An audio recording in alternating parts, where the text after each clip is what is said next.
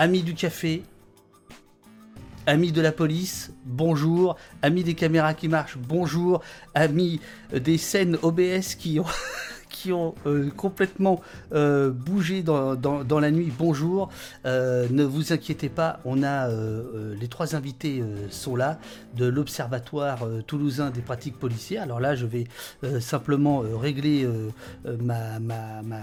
non pas ma caméra, mais le cadre de, ma caméra. L'Observatoire des, violences, des pratiques policières de Toulouse, c'est un des tout premiers observatoires du genre il me semble, on va en parler avec eux. Et euh, tous les deux ans, euh, ils se rappellent à notre bon souvenir avec des rapports euh, extrêmement précis, extrêmement étayés, extrêmement détaillés sur leur, travail d'observation qu'ils font depuis maintenant, je crois, 4 ans.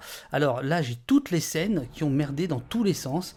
je ne sais pas pourquoi ça fait ça. Donc je vais en direct je vais en direct euh, corriger tout ça. Euh, je vois que Claire est inquiète. Claire, faut pas s'inquiéter. Les meilleures émissions sont celles qui démarrent dans le bordel.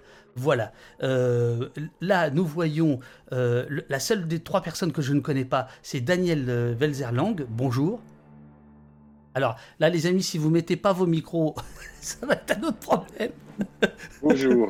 bonjour, bonjour, euh, bonjour euh, Daniel. Alors il me semble, Daniel, que vous êtes une figure euh, du monde universitaire toulousain. C'est bien ça. Hein. Vous êtes professeur émérite de sociologie à l'université Toulouse Jean Jaurès et vous assurez la direction scientifique du, du, du, comité, enfin de, de l'observatoire, c'est ça? C'est ça. Super. Euh, je vais saluer Claire, Claire Dujardin, qui est avocate, qui est, je crois, membre de, euh, du syndicat des avocats de France. Non, je me, me gourre pas C'est ça, oui, ouais, ouais, tout à fait. Avocate de Toulouse et membre du, du SAF. Voilà, c'est ça. Et Claire, euh, alors je sais plus si on se tutoie, si on se vous voit. Oui, oui, oui, vas-y, vas-y. Ouais, euh, tu es aussi. Euh, je, vais régler la scène, vous inquiétez pas, le chat là, vous vous énervez pas, je vais régler ça. Je vais attendre qu'il parle pour pouvoir régler la, scène. Mais là, on vous voit, on te, on te voit, Claire. Claire aussi, donc tu es. Euh, un des appuis juridiques de l'Observatoire, euh, et, euh, je dois aussi dire que tu es l'avocate de la famille de Rémi Fraisse. Voilà. Tout à fait. Voilà, pour bien, pour bien situer euh, euh, qui, tu es. Et puis, euh, nous avons aussi avec nous Pierre. Alors, Pierre, lui, c'est carrément un habitué du, du chat. D'ailleurs, les amis, vous inquiétez pas, parce que là, aujourd'hui, il, va faire le, boulot à ma place, dans le sens où il va regarder le chat pendant que vous qu'il parle, pendant que vous parlez. Il va voir que c'est un exercice très, très difficile de suivre un chat avec 10 secondes de, de décalage. voilà, bonjour, bonjour Pierre. Comment vas-tu? Mais Très bien, j'espère que toi aussi.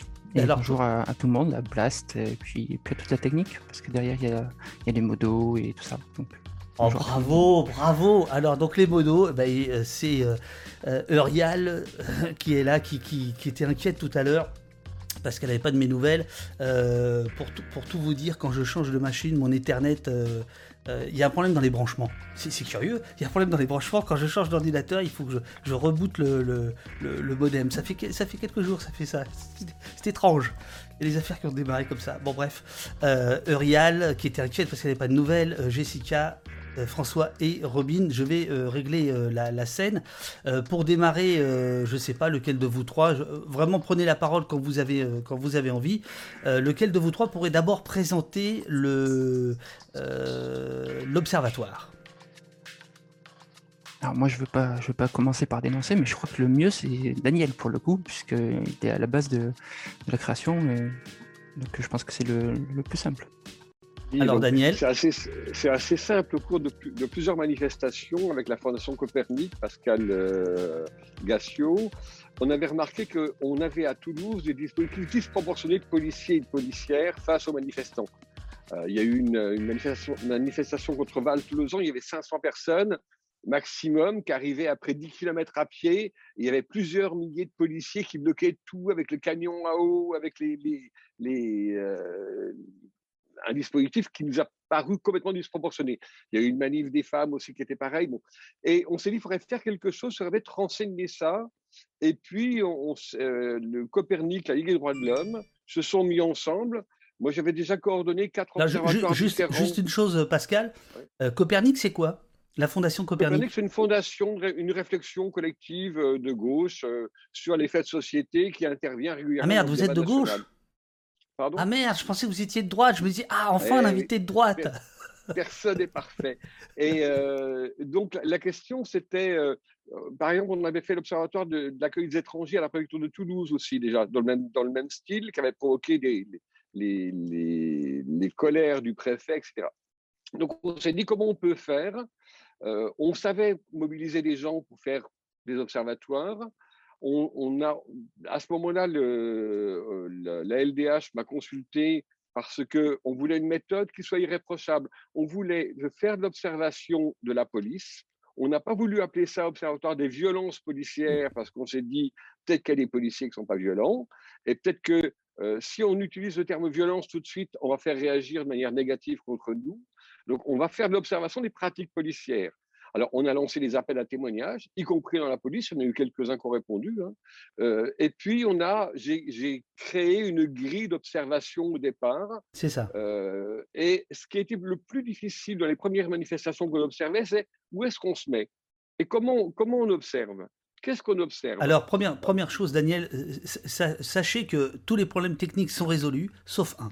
Un seul un seul. Vous qui avez été prof en amphi, il faut que votre voix porte plus. Voilà, parce que les deux autres ont, un meilleur volume. Euh, et puis de toute façon, c'est d'occupation d'espace dont vous nous parliez, donc on est raccord. Quoi. Euh, donc, euh, la question c'était comment on observe, où est-ce qu'on se met par rapport aux charges policières, par exemple? Au début, on, s'est mis à côté des journalistes. On s'est dit, s'il y a des journalistes là, si les, policiers passent, on risque pas grand-chose. Et puis, on a trouvé tranquillement nos places. Après chaque manifestation, on faisait un, rapport d'observation, on prenait des photos, on prenait des films. Le nombre de milliers de photos qu'on a pris ou d'heures de vidéos est énorme en quatre ans. Et puis, euh, on faisait une, une rapide synthèse de l'observation qu'on a fait et on classait tout ça dans nos archives volontairement, sauf cas exceptionnel, on ne rendait pas public nos photos, nos vidéos ou nos observations. Oui. Euh, et on a essayé que, alors on n'observe pas tout, naturellement, qu'une une grande manifestation, on est entre 10 et 15 observateurs, euh, on ne peut pas tout observer, mais euh, ce qu'on dit, ce qu'on montre, on est sûr. Dans le premier rapport, qui est disponible sur le net, hein, sur la banque de données du CNRS, 99% euh, des photos qu'on publie sont de nous. Toutes les vidéos qu'on utilise sont de nous. Toutes les observations, on a pu les voir ou, quand c'est un témoin direct, on sait qu'on peut avoir confiance dans ce témoin-là par rapport à des témoignages. On, on, tient beaucoup à cette scientificité et euh, cette méthode-là a été reprise après par l'Observatoire parisien qui s'est créé. Et dans différentes villes de France, ces observatoires des pratiques policières, qui s'appellent aussi euh, Observatoire des libertés publiques, etc., le nom importe peu, ont repris grosso modo la même méthode. On, alors, même si nous, on se sent militants, individuellement et en colère. En colère. Il faut voir quand même ce qu'on a vu. Puis Pierre, il parlera du nombre de blessés qu'on a pu avoir à l'observatoire aussi. Hein. C'est pas rien quand même. Oui, euh, oui. On, est, on essaye d'être neutre. Alors, euh, et de, alors, il y, a deux, il y a deux gros mots en sociologie qui est le, le, populisme ou le misérabilisme, c'est-à-dire prendre fait partie pour tout ce que font les manifestants ou prendre fait partie pour tout ce que fait la police. On essaye de s'extraire de ce, machin-là et on a inventé la neutralité comportementale. Quand on est observateur, on ne chante pas, on ne reprend pas les slogans, on ne manifeste pas, on peut dire bonjour à nos amis, naturellement, mais on essaye d'être le plus neutre possible y compris d'ailleurs au début, on, allait prévenir les policiers de notre présence. On a une chasuble bleue et jaune qui nous démarque clairement. Euh, et puis, suite à un incident où la BAC nous a gazé directement dans les yeux, euh, alors qu'on était à l'extérieur du cortège. Alors, on, euh, va, on, va, on va parler de, de, tout ça en détail, puisque c'est le, le, dans votre rapport qui est l'objet de votre présence aujourd'hui. Euh, vous, rentrez pas mal dans les, dans les détails, je montrerai aussi des, des, des, photos. Je, voudrais juste euh, rappeler une petite chose, c'est que si on est là euh, ce matin ensemble, c'est qu'on a un bon prétexte. C'est que normalement aujourd'hui devait reprendre le Beauvau de la sécurité, que moi j'attendais quand même impatiemment depuis un mois et demi, bon, qui avait été euh, suspendu pour des raisons sanitaires, hein, comme, vous le, savez. Et puis euh, patatras, voilà qu'on a appris euh, en, milieu de semaine dernière que les syndicats de police ne se rendraient pas à Beauvau parce qu'ils protestent de, leurs conditions de travail et de ce que l'on dit d'eux, etc., etc. Et que donc en guise de protestation, ils feraient la politique de la chaise vide. Donc j'ai appelé Beauvau et Beauvau, un peu désolé, a mis deux jours à me répondre pour me dire bah oui, en effet,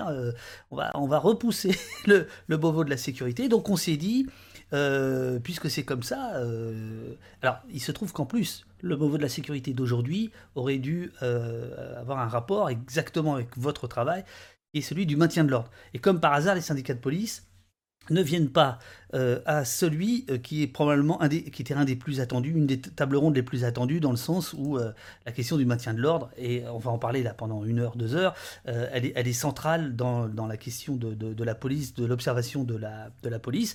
Et donc je me suis dit, bah, puisqu'on va pas, puisqu'on peut pas faire le Beauvau de la sécurité, on va faire le Capitole de la sécurité, hein, voilà. Alors je, balance, hein, Pierre m'a, dit que c'était bon, hein, que je pouvais le dire, que c'était pas, ça, ça faisait pas, comment dirais-je, euh, euh, blague de parigo, quoi. Euh, moi, j'adore Toulouse.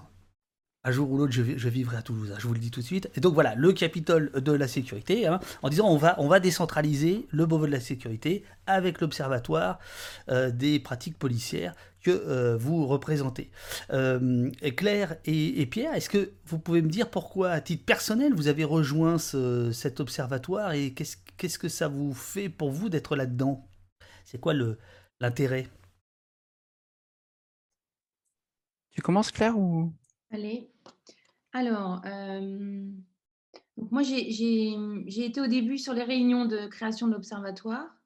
Euh, bon, à la fois euh, en tant qu'avocate militante, pour, pour essayer de creuser cette question justement de comment observer les manifestations, parce que bah, c'est pas simple en fait une manifestation, il y a des règles finalement même si euh, y a des règles aussi pour, euh, pour, les, euh, pour encadrer, mais aussi pour les transgresser. Et, et, donc, du coup, il y avait l'idée d'essayer de, connaître aussi quels sont les délits, comment ça se passe, qu'est-ce que ça veut dire des sommations, qu'est-ce qu'il y a dans le code de sécurité intérieure. Donc, il y a eu des discussions là-dessus intéressantes. Et ensuite, et ensuite bah, c'était suite notamment aux manifestations euh, après la mort de Rémi Fraisse, il y a eu euh, des manifestations hyper importantes à Toulouse. Et on a vu tout de suite, assez vite, que c'était comme un laboratoire, en fait, ce qui se passait à Toulouse. Parce que euh, on a eu très vite eh bien, les, les, policiers en moto qui, ont, qui, ont, apparu, en fait, beaucoup, de, très rapidement. On a, on a, vu très rapidement les voltigeurs arriver. Et et on a très vite vu ces unités comme ça euh, de, la BAC euh, intervenir en mode euh, milice et, sans justement respecter les règles. Et donc, du coup, il y avait une urgence à les, à les observer. Alors après, au début, c'était assez, c'était assez tranquille, entre guillemets. Quoi. Et puis après, c'est devenu quand même très costaud, notamment au moment des manifestations Gilets jaunes.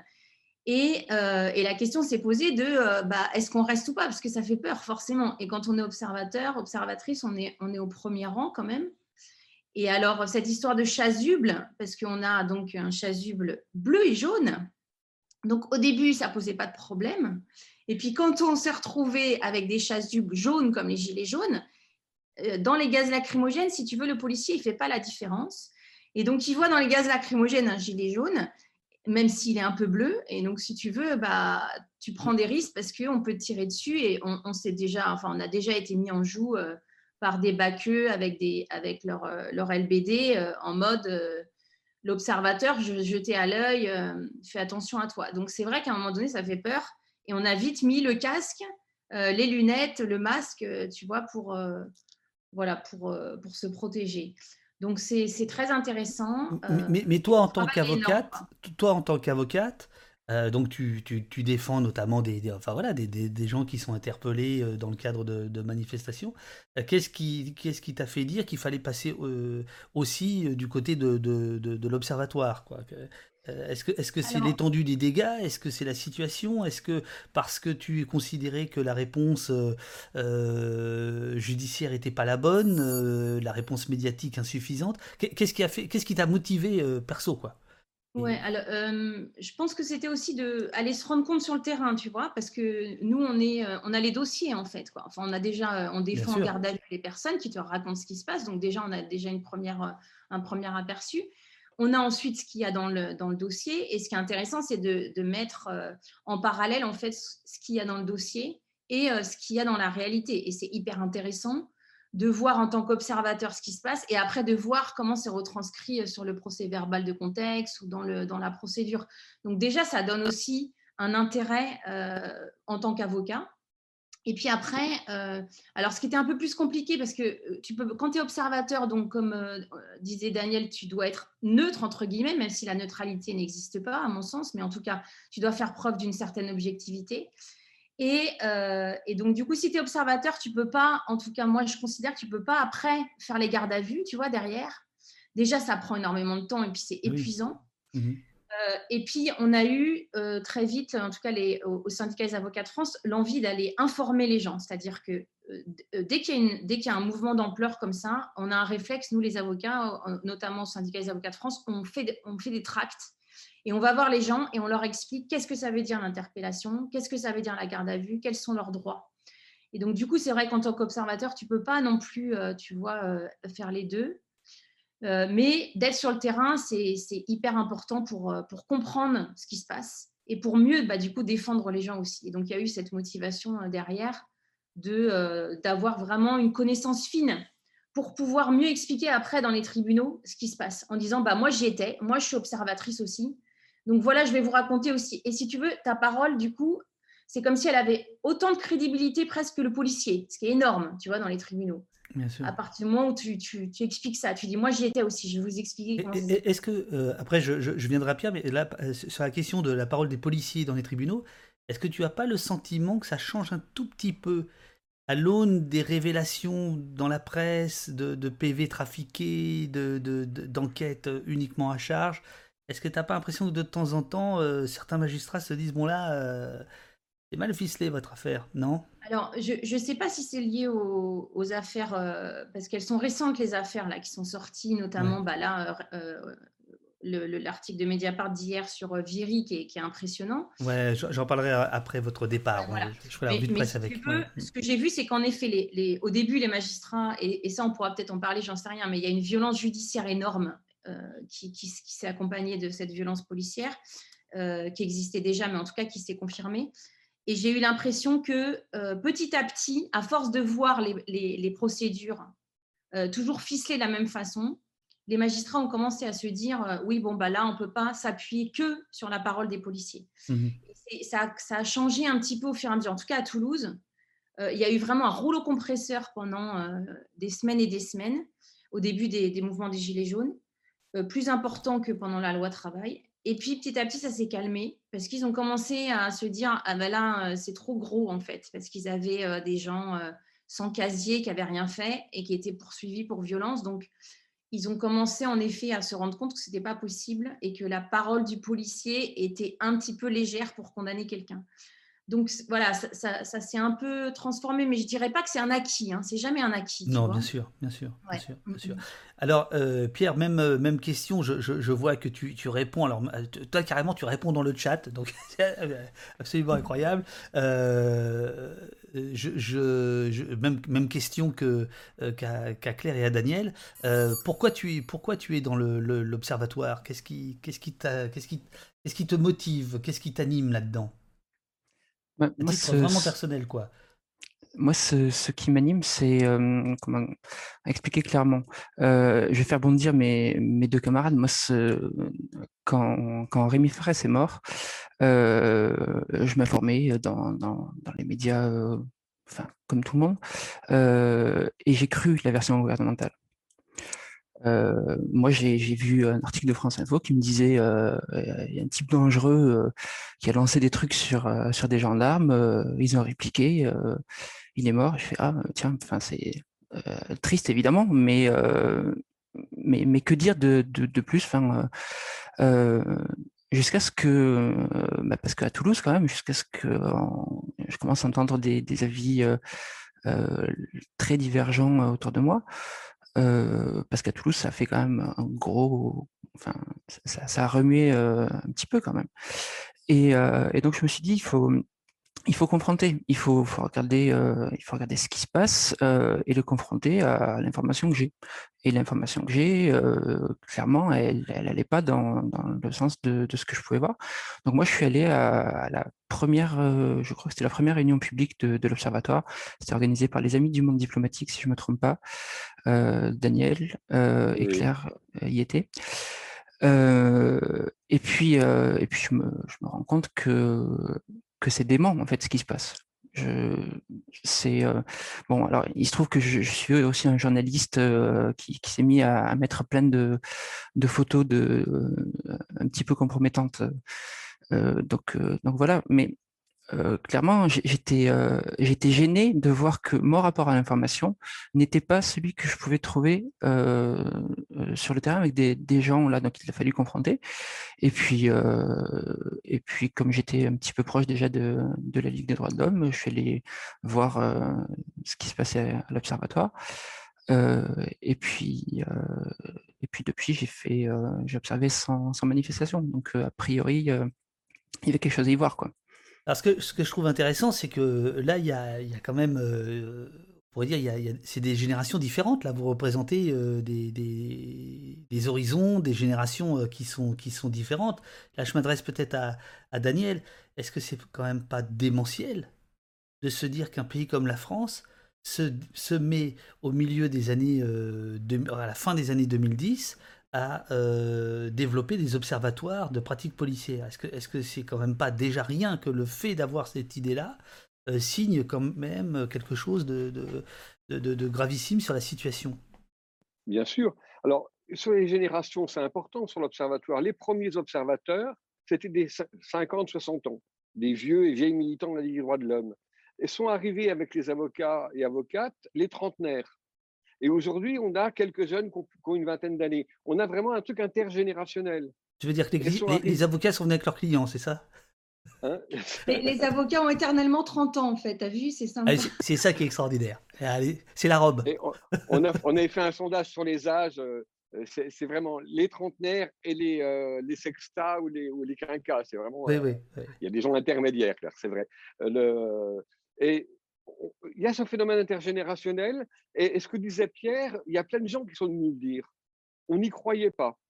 On n'y croyait pas. Et le fait qu'on puisse euh, prouver ce qu'on disait, et que ce ne soit pas uniquement des propos de gens révoltés, euh, à, appuyer cette situation-là. Maintenant, je signale qu'on utilise la commission de Venise pour les principes d'observation, c'est-à-dire qu'on utilise en France les principes internationaux qui garantissent les observateurs des droits humains dans les pays les plus fascistes qui existent. Et, ça, c'est vrai que c'est incroyable qu'on soit obligé d'en arriver là. Alors, je me fais l'avocat du diable. Euh, on, vous critique, on vous dit non mais vous abusez, vous exagérez, vous vous prenez trop, au sérieux. Euh, c'est pas euh, la Corée du Nord, c'est pas le Venezuela. Qu'est-ce que qu'est-ce que vous répondez à, ça les uns et les autres? On, répond par la rigueur scientifique. On répond par la supervision du CNRS on répond par prouvez-nous le contraire. Mais c'est vrai que c'est une, vraie difficulté. Par exemple, hier, j'ai écouté, je crois que c'est dans l'émission C'est politique, il, montrait, il montrait les événements en Colombie, où il y a eu donc des affrontements suite à des mesures fiscales qui, qui, qui impactaient fortement les, les populations défavorisés. Et donc, du coup, il y a eu des affrontements. Il y a eu les forces de l'ordre qui sont intervenues et il y a eu, euh, je crois, euh, je sais plus, une dizaine de morts, hein, je crois, lors des affrontements en Colombie. Et donc, le commentaire était de dire Ah, mais regardez, en France, ça va parce qu'il n'y a pas eu de mort. Et donc, du coup, ça, en effet, c'est une vraie difficulté parce que euh, on, on, nous dit Mais regardez, finalement, les Gilets jaunes, ça s'est arrêté, les manifestations se déroulent bien, il n'y a pas de mort. Et donc, du coup, finalement, la France va bien et on n'est pas dans un pays dans un pays autoritaire. Donc, arrêtez avec euh, vos observations, arrêtez avec vos commentaires. Donc, c'est vrai que c'est une, une vraie difficulté. Je ne sais pas comment, euh, si tu veux, au niveau du, de l'argumentaire, euh, on peut venir, tu vois, contrecarrer ça et dire, et dire bah, on ne peut pas, en fait, comparer déjà. Euh, euh, et, et, on ne peut pas dire que les, les, personnes mutilées en fait sont rien par rapport aux morts. C'est, tu vois la question, cette question-là, elle est, elle est importante de, considérer que les personnes mutilées, elles sont quand même aussi importantes que les personnes qui sont tuées. Et puis après, ça revient sur le, le débat sur les armes qui sont létales ou pas létales, tu vois, où, Bon, bref, en, tout cas, en tout cas, euh, c'est vraiment une difficulté là-dessus parce que on, nous, renvoie que, euh, que ce qu'on constate, c'est pas si grave que ça en fait. Voilà, c'est ça. Alors, euh, cela dit, je, me permets de rectifier. on peut considérer quand même Zinem Redouane comme décédé des suites de maintien de l'ordre. Steve Maya Canisso également. Ce qui m'amène d'ailleurs, et après je vais revenir à, vos protocoles d'observation et surtout à votre, à votre rapport, euh, voilà, au bout de, au bout de, au bout de, au bout de 4 ans, euh, où, euh, non, on peut peut-être faire le, oui, le, protocole d'observation. Daniel, tu disais, voilà, on est, on est un comité scientifique donc ça, c'est euh, assez, assez, important. Ah oui, ça me revient. Il y a une question dans le chat à laquelle Pierre a, répondu, mais je pense qu'elle est, elle est, intéressante pour, euh, pour vous trois. C'est est-ce que euh, l'Observatoire toulousain des pratiques policières se cantonne, si je puis dire, uniquement aux, pratiques policières dans le cadre de manifestations, ou est-ce qu'il s'agit d'un observatoire des pratiques policières dans son ensemble? Et si c'est pas dans son ensemble, pourquoi? Ça, ça vaut pour vous trois. Et après, on attaquera sur le, le protocole d'observation, les protocoles d'observation. Au départ, on a dit on ne va observer que les manifestations déclarées. Bien évidemment, dès que les Gilets jaunes sont arrivés, on a été obligé d'étendre le protocole. On n'est pas si nombreux et nombreuses que ça à l'observatoire. Ce qui fait qu'on aimerait observer des quartiers, on aimerait observer quand les, policiers virent les squats, on n'a pas les moyens de le faire. Euh, le problème des mobilisations militantes comme l'observatoire, c'est tenir sur la durée, quatre années quatre années où presque toutes les semaines, il y a une ou deux manifestations où des personnes doivent se dégager pour pouvoir observer. C'est énorme comme travail. On n'a pas les moyens d'aller observer ailleurs. Il y a des observatoires, comme à, Lyon, euh, qui dépassent les manifestations et qui observent plus particulièrement dans les quartiers. Chaque observatoire a un peu ses angles d'attaque et ses angles d'observation. Nous, pour l'instant, on, se cantonne aux manifestations.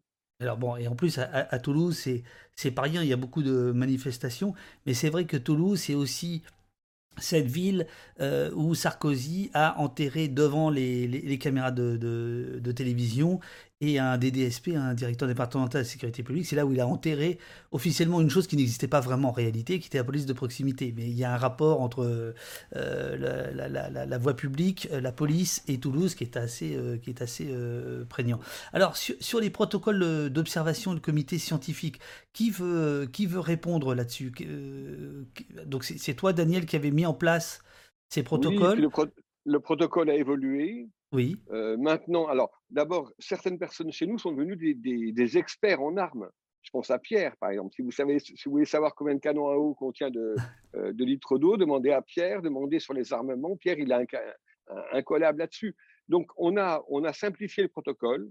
Chaque fois, on compte le, nombre de policiers. Qui sait des origines on, on, prend, on, décrit les incidents notamment ces nombreuses fois où c'est la BAC qui intervient, il n'y a pas de problème, et la BAC franchit, rentre dans la manifestation, prendre quelqu'un et fout la merde, vraiment, c'est-à-dire que provoque un, euh, déchaînement contre elle. Euh, et donc le protocole maintenant il est plus simplifié et les derniers comptes rendus font deux trois pages. Alors que les premiers étaient vachement plus minute par minute quasi euh, dans telle rue il y avait tel policier etc et maintenant c'est plus simple et notamment, au lieu de tout décrire, on utilise la photo. Et je dois dire qu'il y a eu un débat avec Pascal Gassio sur les photos et les vidéos. Moi, je disais, il faut privilégier l'écrit. Lui, il disait, il faut privilégier les photos et les vidéos. Il a raison. C'est-à-dire que les photos et les vidéos, notamment maintenant parce que tout le monde filme, euh, sont nettement plus parlantes euh, pour les preuves que les écrits que peuvent faire n'importe qui. Donc le protocole est simplifié, mais chaque manifestation, il y a un contrôle de manifestation qui est archivé chez nous. Donc dans le, protocole, je, lis le, rapport, les, observateurs ne s'intègrent pas dans les cortèges, ne scandent pas de slogans, sont obligatoirement revêtus de leur chasuble jaune et bleu, euh, n'invective pas jamais les policiers, sauf exception constatée dans de très rares cas suite aux violences exercées sur eux ou sur elles et n'insulte jamais policiers et gendarmes. Les observateurs prennent de nombreuses notes, photos et vidéos qui leur servent à élaborer leur compte rendu d'observation, datation horaire des photos, vidéos, localisation, enchaînement des faits. Et enfin, les observateurs signalent systématiquement leur présence dans les 48 heures euh, précédant la manifestation euh, concernée. J'essaierai de retrouver tout à l'heure un document que, Pierre m'avait envoyé. ce, protocole euh, est-ce que euh, il euh, vous sert à vous et est-ce qu'il sert aussi à ceux qui vous observent, à la presse, à la police, au pouvoir public? Est-ce que, est-ce que ça a aussi ce jeu, cette fonction-là?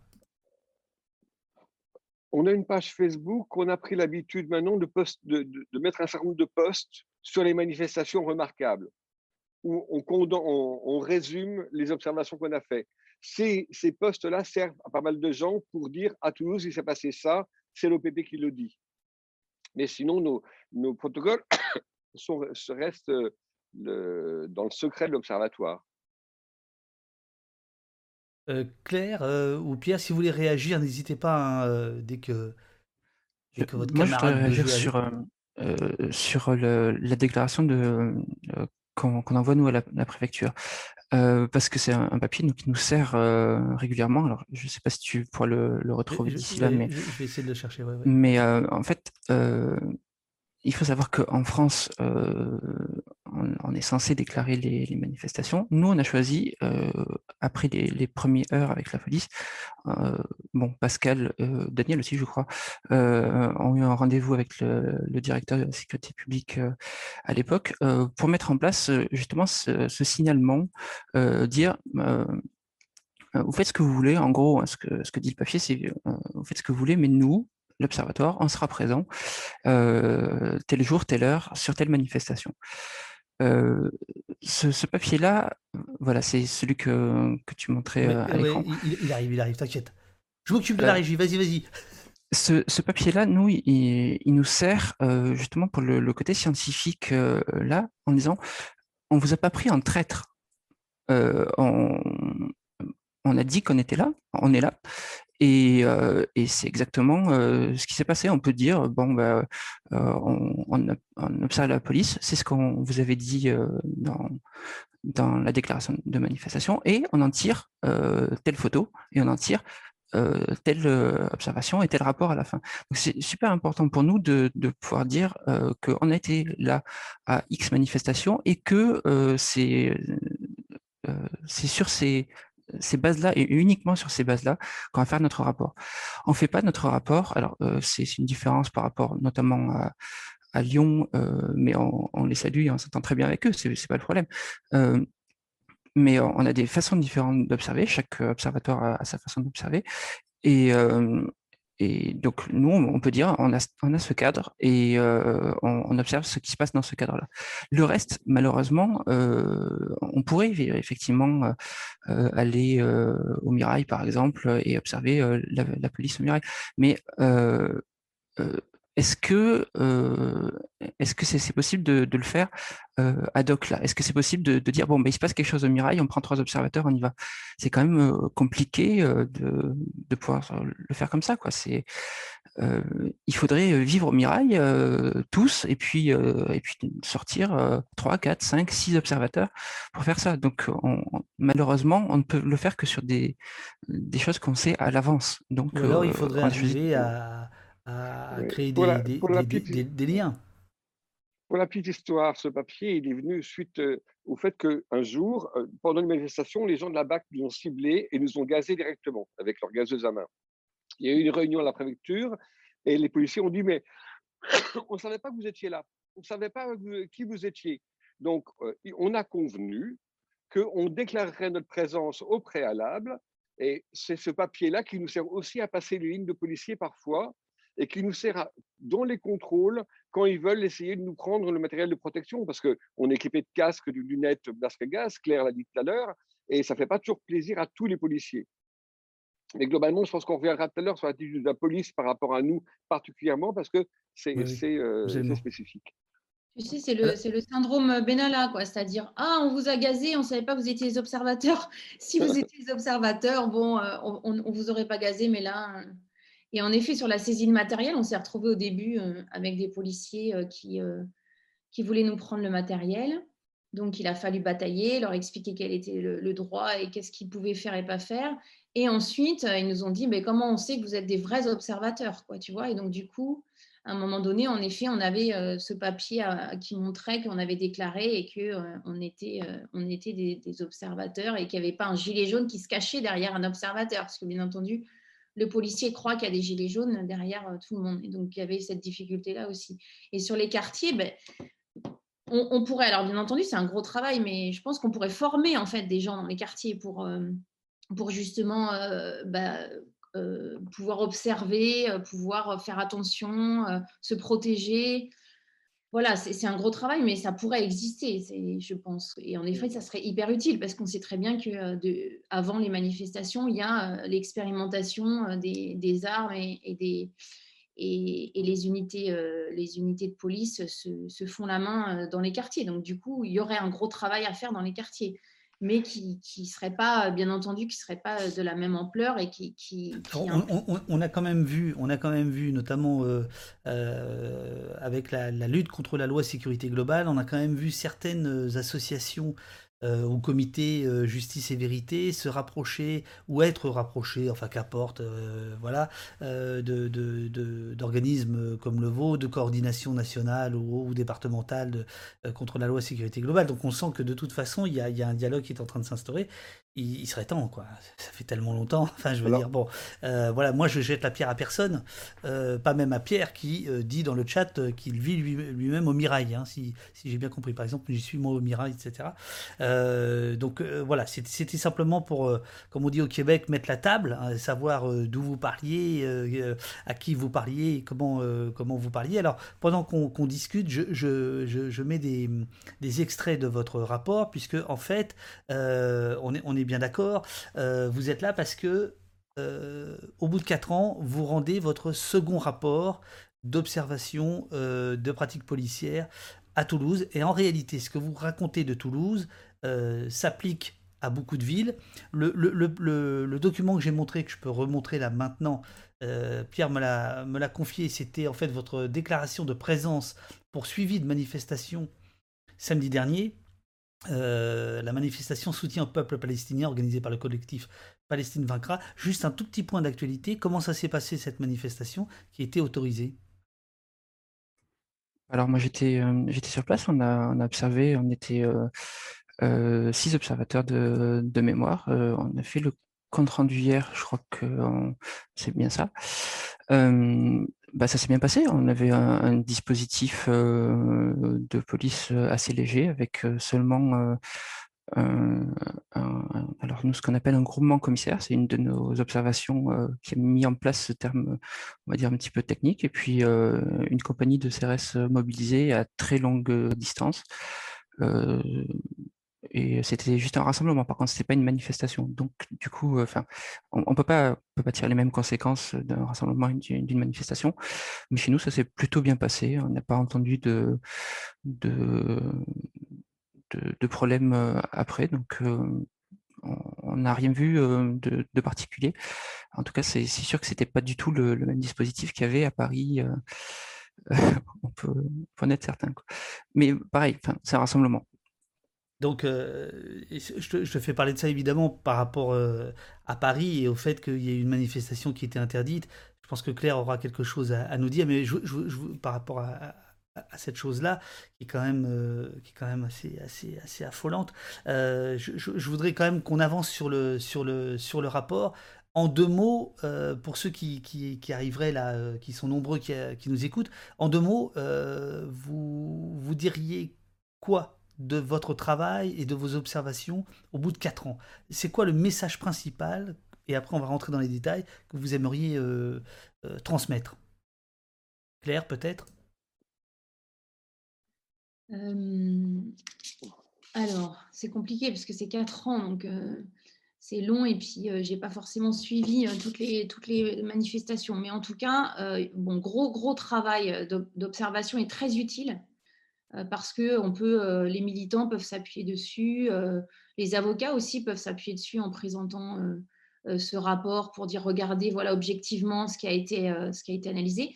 Après, bon, une, escalade de, la violence depuis quatre ans, ce qui est, voilà, ce qui est évident, un maintien de l'ordre violent, un maintien de l'ordre judiciarisé et une présence de plus en plus importante des unités non spécialisées qui, qui ne respectent pas le cadre, en tout cas la doctrine de maintien de l'ordre officielle de la France bon, voilà, à mon avis, ce qui, ce qui ressort. Et, en fait, ce qui est l'aboutissement, c'est le schéma national de maintien de l'ordre. Voilà. dans le, voilà. Et on pourra éventuellement revenir là-dessus. Mais en gros, tout ce qui a été observé euh, est constaté, enfin, en tout cas, est officialisé dans le schéma national de maintien de l'ordre. On va, ouais, on va, on va évidemment parler de, de, ce schéma euh, parce que vous en parlez beaucoup et euh, vous parlez à un moment donné, je crois, du triomphe de la, des bacs. enfin, voilà, par ce schéma national du maintien de l'ordre qui n'a pas valeur de circulaire, mais quasiment, et qui euh, traduit euh, au fond euh, toute l'évolution à laquelle on a tous assisté ces dernières années, et qui même la, la, comment dire, la suit et la l'entérine et, et la et la légalise, etc. Euh, je, reviens juste vite fait votre, votre bilan quand même. 27 euh, observateurs ont pris plus de 10 000 photos, 80 heures de vidéos. Le temps d'observation peut être estimé, euh, là vous abusez un peu, hein, mais c'est marrant, à 3000 heures, 150 manifestations observées pour 5 observateurs. Là on voit bien les, on, voit bien les scientifiques, soit près de 430 journées d'observation. Et vous faites quoi les, les enfants? Donc ça, ça c'est le... Oui? Oui, sur le bilan, euh, enlever les bacs, enlever les CSC, CDI des manifestations, il y aura beaucoup moins de problèmes. C'est-à-dire que la France est très loin des politiques européennes de désescalade. Le schéma du national du maintien de l'ordre remet encore une couche. On ne peut aller que vers des affrontements. Alors, juste un petit point, quand même, au, début, on a lancé un appel tout témoignage. Il y a quelques policiers qui ont témoigné de manière anonyme. Et c'est important parce que s'ils écoutent aujourd'hui, ils peuvent continuer à le faire. On recueille les témoignages sous le coup secret. Et il y a un certain nombre de policiers qui ne sont pas vraiment d'accord sur le fait euh, que euh, les ordres qu'on leur donne et qui nous ont dit le fait que vous soyez là, peut-être ça évitera certains, certains ordres qu'on reçoit. Mais euh, c'est la politique nationale du maintien de l'ordre qui est en jeu actuellement. Et ça, c'est une responsabilité collective de la faire changer. Ces policiers qui vous parlent, c'est des policiers qui vous parlent pour des raisons de conviction ou pour des raisons corporatistes? Est-ce que c'est par exemple des CRS qui parlent parce qu'ils ont envie de balancer les bacs? Est-ce que c'est les baqueux qui vous parlent parce qu'ils ont envie de balancer euh, les gendarmes mobiles? Parce qu'il y a beaucoup ça quand même. Euh, oui. Les CRS, parfois, ils nous ont dit bravo. Euh, c'est bien ce que vous faites, mais c'est rare, Et dans les témoignages, c'est plus des gens qui étaient les flics de gauche. Des gens qui, viennent de cette génération-là. De, tu parlais de, la police de proximité de Sarkozy a supprimé. Il y a encore des policiers qui viennent de cette génération-là. Et euh, ça a été en grande partie dégradé, qui nous ont parlé, et quelques policiers de base, mais ça c'était par l'intermédiaire de la fac parce qu'ils étaient aussi euh, liés à des gens de la fac. C'est un peu comme ça que ça s'est passé. On a vu aussi euh, une paire de fois, pas souvent, mais euh, des policiers qui sont venus nous voir euh, pour un ras-le-bol. Je me souviens une fin d'observation, euh, c'était euh, aux alentours euh, acte 19, acte 20, je ne sais plus, quelque chose que dans, à, ce moment-là, après une journée, on va dire, intense, où il y a un gendarme qui nous a arrêté dans la rue et qui nous a dit Qu'est-ce qui s'est passé là-bas? Parce que, bon, à Toulouse, les, gendarmes sont souvent en, garde statique autour de la préfecture. Donc, qu'est-ce qui s'est passé là-bas? On a senti le, gaz lacrymogène jusqu'ici. Et, euh, et, honnêtement, enfin, il nous a tenu la jambe pendant une demi-heure pour nous dire à quel point il en avait ras-le-bol de cette façon-là de faire du maintien de. Euh, quand c'est un gendarme qui, euh, qui parle de ça, enfin, les gendarmes sont des spécialistes du maintien de l'ordre, au même titre que les CRS et à la différence des, des CSI et des BAC, euh, c'est grave de se dire qu'un gendarme trouve que c'est euh, que c'est dément. Je, euh, m'adresse à Claire, parce que faut pas oublier, les gendarmes, c'est aussi Rémi Fraisse. Hein. Donc l'idée de dire que les gendarmes, les CRS, parce que ce sont des corps constitués, formés, équipés, qui ont une histoire, euh, c'est quand même la garantie que c'est un maintien de l'ordre qui se passe bien. C'est pas tout à fait exact. Euh, ça se passe euh, moins mal qu'avec d'autres. Mais bon, voilà. Donc euh, là, Claire, par exemple, mm. quand, parce que j'imagine que dans l'observatoire, il y, a aussi des discussions par rapport à ça. Hein. Il y, a des mots là qui ont été lancés escalade, flic de gauche, etc. J'imagine que ou des escalades. J'imagine que ça, ça doit, ça doit tirailler de temps en temps dans vos, dans vos réunions là, vu le nombre d'heures que vous passez. mais je, je, je, je, reviens là plus sérieusement. voilà, les gendarmes, c'est Rémi et oui, oui tu as, tout, à fait, as tout à fait raison. Où on se rend compte, c'est assez inquiétant parce que c'est vrai que quand on, discute, quand on est en manifestation, on se rend compte en fait qu'on est plus rassuré d'être à côté d'un gendarme mobile ou d'un CRS euh, que euh, les unités CSI, BAC, ce qui est complètement fou en fait et ce qui n'est pas vrai. Donc, euh, donc bien évidemment que ça pose question sur le, le, seuil maintenant, enfin en tout cas le degré tu vois, de, de, de tolérance qui a complètement changé où on te fait accepter l'inacceptable à, une époque, tu vois, c'est-à-dire que euh, maintenant, on, va considérer que, euh, on va réclamer presque, tu vois, des gendarmes mobiles et des CRS, alors que, euh, alors que bien évidemment, déjà avant, le maintien de l'ordre n'était pas, pas fait en, garantissant en fait les droits, des personnes, le droit à la vie, d'accord? Là, je viens de, déposer euh, le recours euh, à la Cour européenne des droits de l'homme euh, dans le dossier de Rémi Fraisse. c'est tout est basé sur le droit à la vie. Il, faut dire que vous avez épuisé toutes les voies de recours en France jusqu'à la Cour de cassation, je crois, hein, qui, ne nous a pas donné gain de cause. Oui. Voilà. Et donc, du coup, maintenant, on est, on est recevable à saisir la Cour européenne des droits de l'homme pour l'ensemble de la procédure. Et donc, c'est une procédure contre l'État français.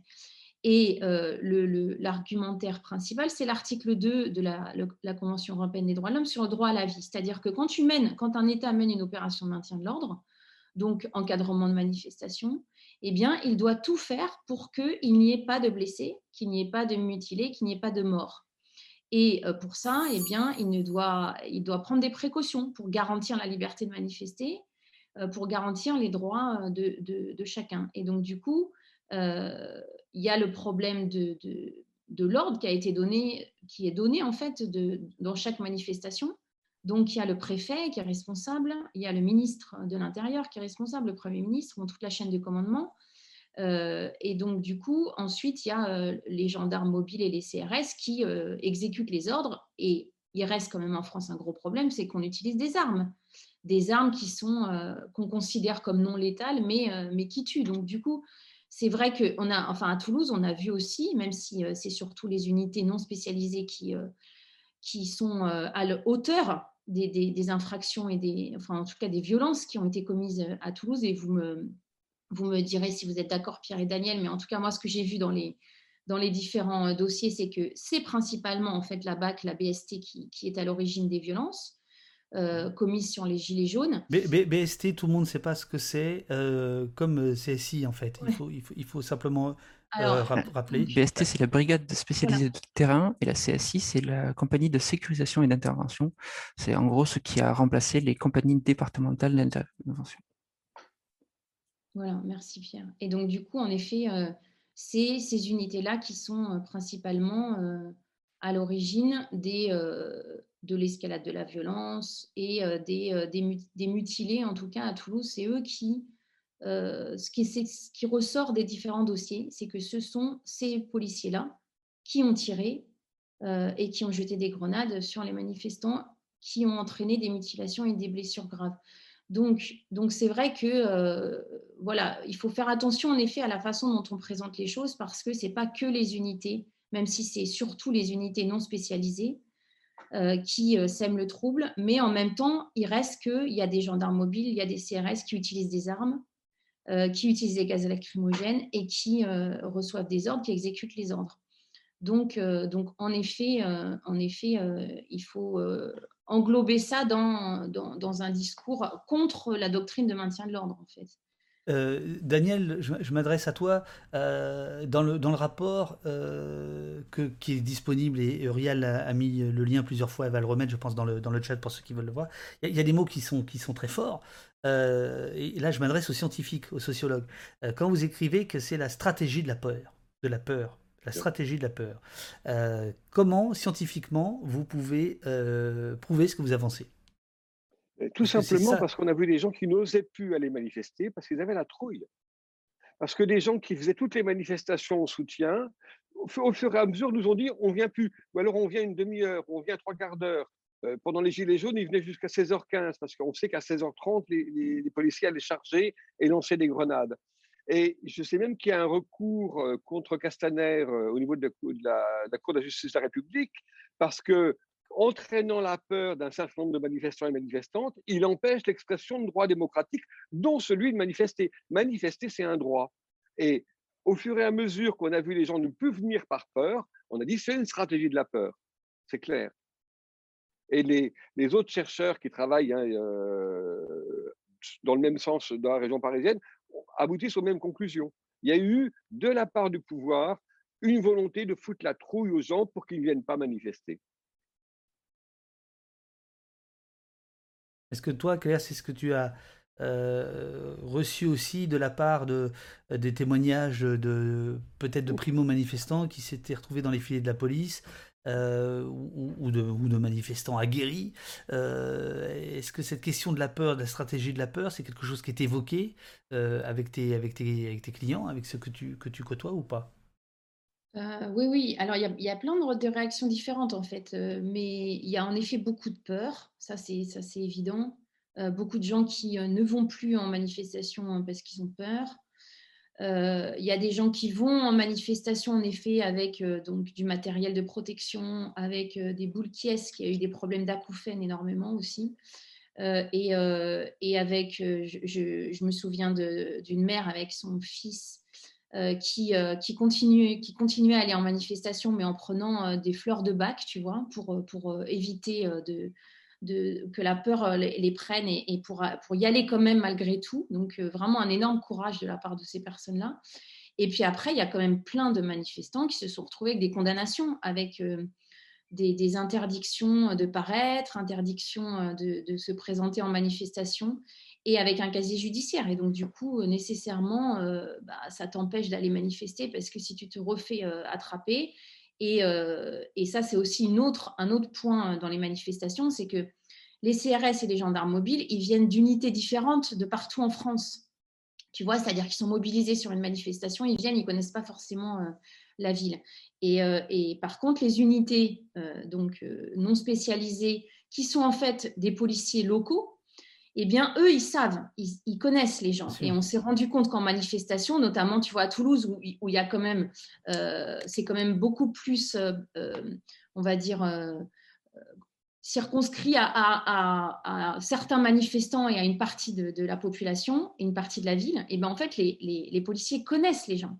Et on s'en est rendu compte pendant la, pendant des manifestations où moi j'avais des, des, clients qui me disaient euh, ah ben il m'a reconnu il m'a mis une amende tu vois pendant la pendant la, la ou alors il m'a dit tiens toi euh, au tribunal euh, je, tu as été condamné finalement tu as été relaxé mais t'inquiète je vais je vais venir te trouver un, un, autre moment une autre manif et je te coincerai. Et donc du coup il y a vraiment ce rapport là qui, peut faire peur aussi et qui existe quand il y a des unités comme ça qui sont locales et qui peuvent euh, bah, circuler, euh, circuler et, euh, et, retrouver les manifestants.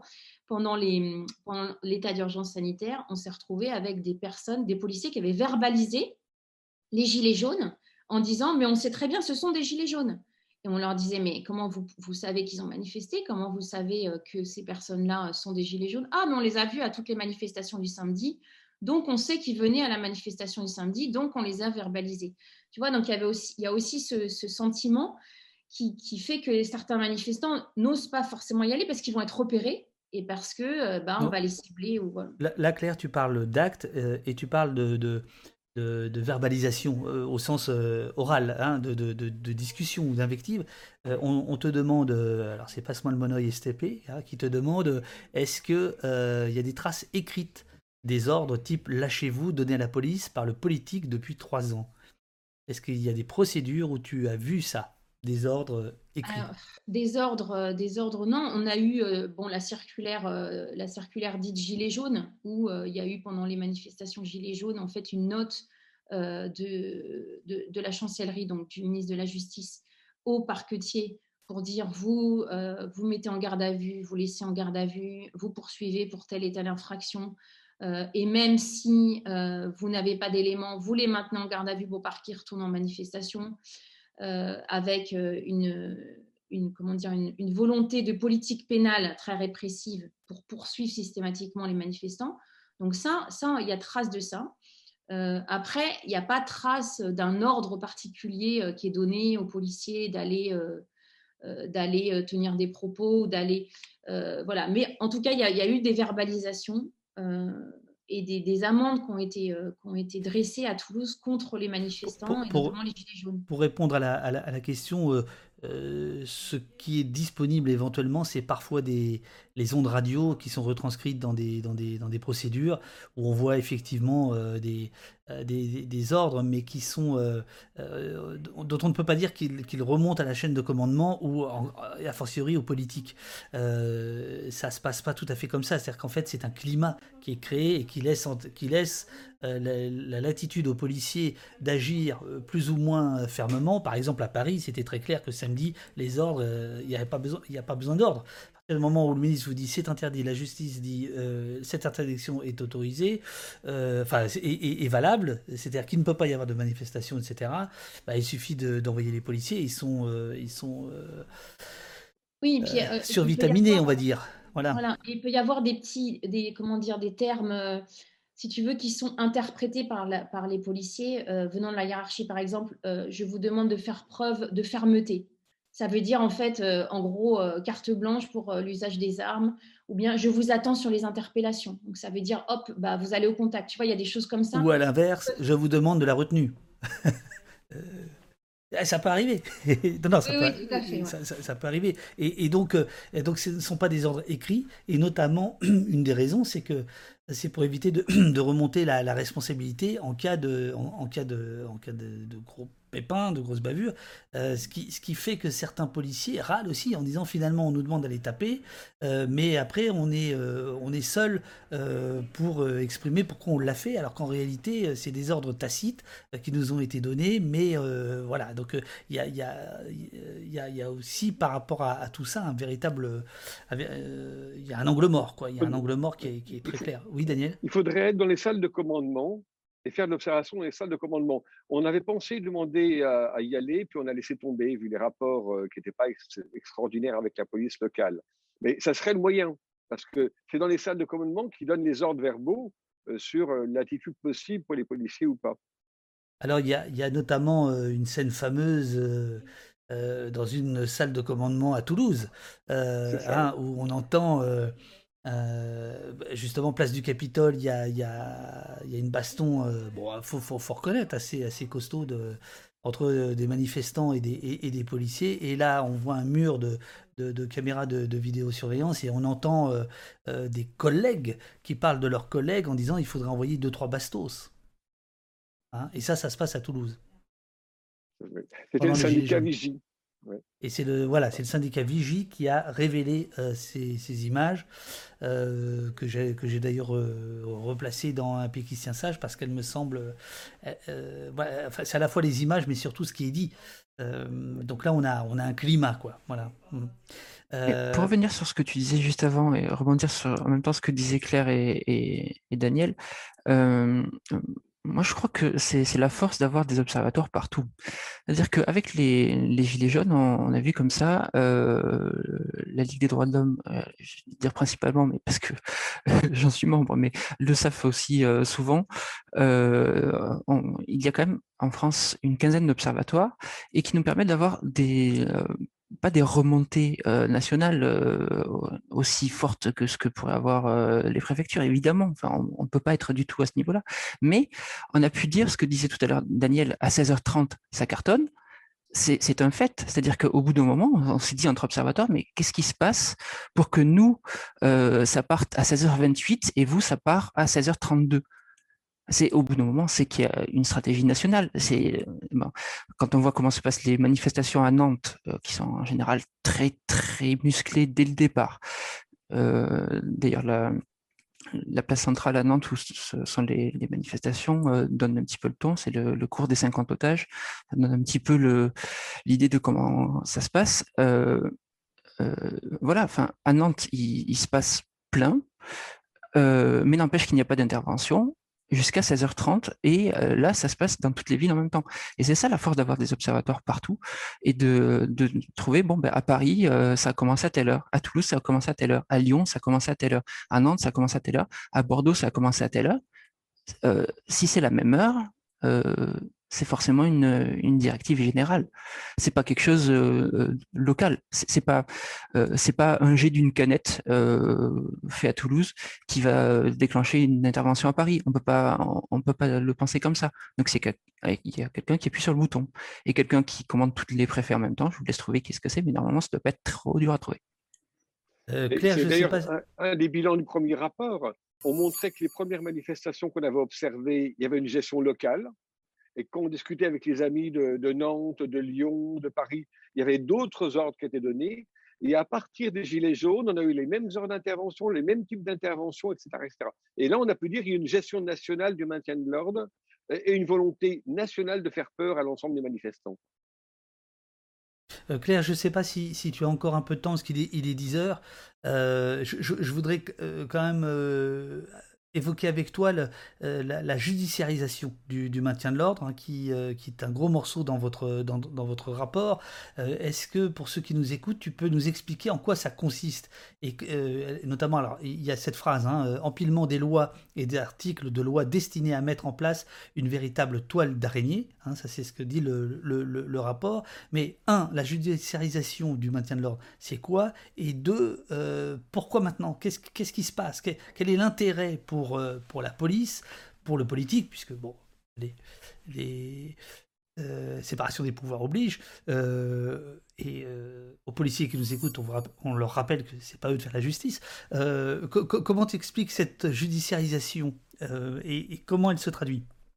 Alors, c'est en effet, c'est un terme qui, qui, a fait, qui fait pas mal débat, puisqu'ils ont, la commission, je ne sais pas si vous avez suivi les débats, il y, a, eu une commission parlementaire sur le maintien de l'ordre. et, euh, euh, une autre, puisqu'il y en avait déjà eu une hein, après la mort de Rémi Fraisse en, en, 2015. Et, il, y avait eu, il y avait eu déjà, ça commençait déjà en fait ce débat commençait déjà à être amorcé. On parlait déjà un peu de judiciarisation. Euh, et tout le monde n'est pas d'accord sur ce, sur ce terme et sur ce que ça signifie. Puisque ceux qui sont pour la judiciarisation euh, disent, en gros, en gros, euh, c'est,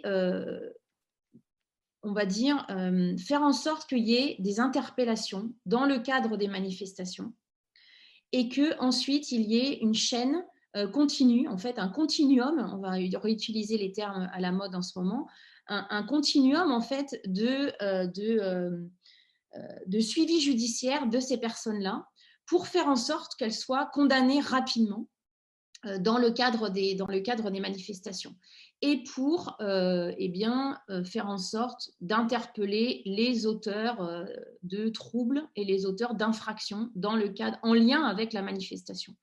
Donc à la fois il y a l'interpellation rapide et l'interpellation donc ça implique des unités de police spécialisées donc type BAC qui vont aller interpeller. Ça implique de pouvoir euh, suivre ces personnes, de pouvoir les repérer. Et donc, du coup, il y a toute la question de la prévention, c'est-à-dire comment on fait pour les arrêter avant la manifestation. Donc, ce qui veut dire des réquisitions du procureur, ce qui veut dire des, euh, des contrôles d'identité avant la manifestation. Ensuite, pendant la manifestation, donc les interpellations, les gardes à vue, et donc aussi euh, toute une, euh, comment on va dire, euh, une organisation judiciaire pour faire en sorte qu'il y ait beaucoup de gardes à vue, qu'on suive ces gardes à vue et que ces gardes à vue en fait puissent aboutir à beaucoup de déferments, c'est-à-dire en fait des poursuites au tribunal, beaucoup de comparutions immédiates et des condamnations lourdes pour marquer le coup et pour pouvoir montrer que eh bien, la justice est ferme et fait preuve voilà, de, de fermeté par rapport à ces auteurs de, troubles au nom, soi-disant, de la liberté de manifester. puisqu'on considère que voilà, il faut, il faut laisser les gens manifester, qu'on est pour la liberté de manifester, mais que c'est la faute des, des, des, auteurs de, de violences. Et donc, du coup, du coup, en fait, on a hum, la judiciarisation croissante, puisque qu'il y ait des interpellations en manifestation, ça a toujours existé. C'est pas un problème. C'est pas ça le problème en fait, parce que il y en a qui nous disent oui, mais vous voulez pas que les gens se fassent interpeller. Non, c'est pas ça la question. La question, c'est qu'en fait, on inverse et qu'on laisse plus de place en fait aux interpellations et euh, à, aux, unités qui vont aller interpeller plutôt que à la protection de la liberté de manifester. Et donc, du coup, on inverse un peu le, les priorités. Et la priorité maintenant est donnée à l'interpellation et justement à cette judiciarisation. D'où la présence des unités de bac qui viennent au contact. Et Donc c'est le cœur de métier, l'interpellation. Enfin, je veux dire, voilà. voilà. Et qui vont du coup au contact, alors que normalement les CRS et les gendarmes mobiles, leur boulot c'est de ne pas aller au contact, justement.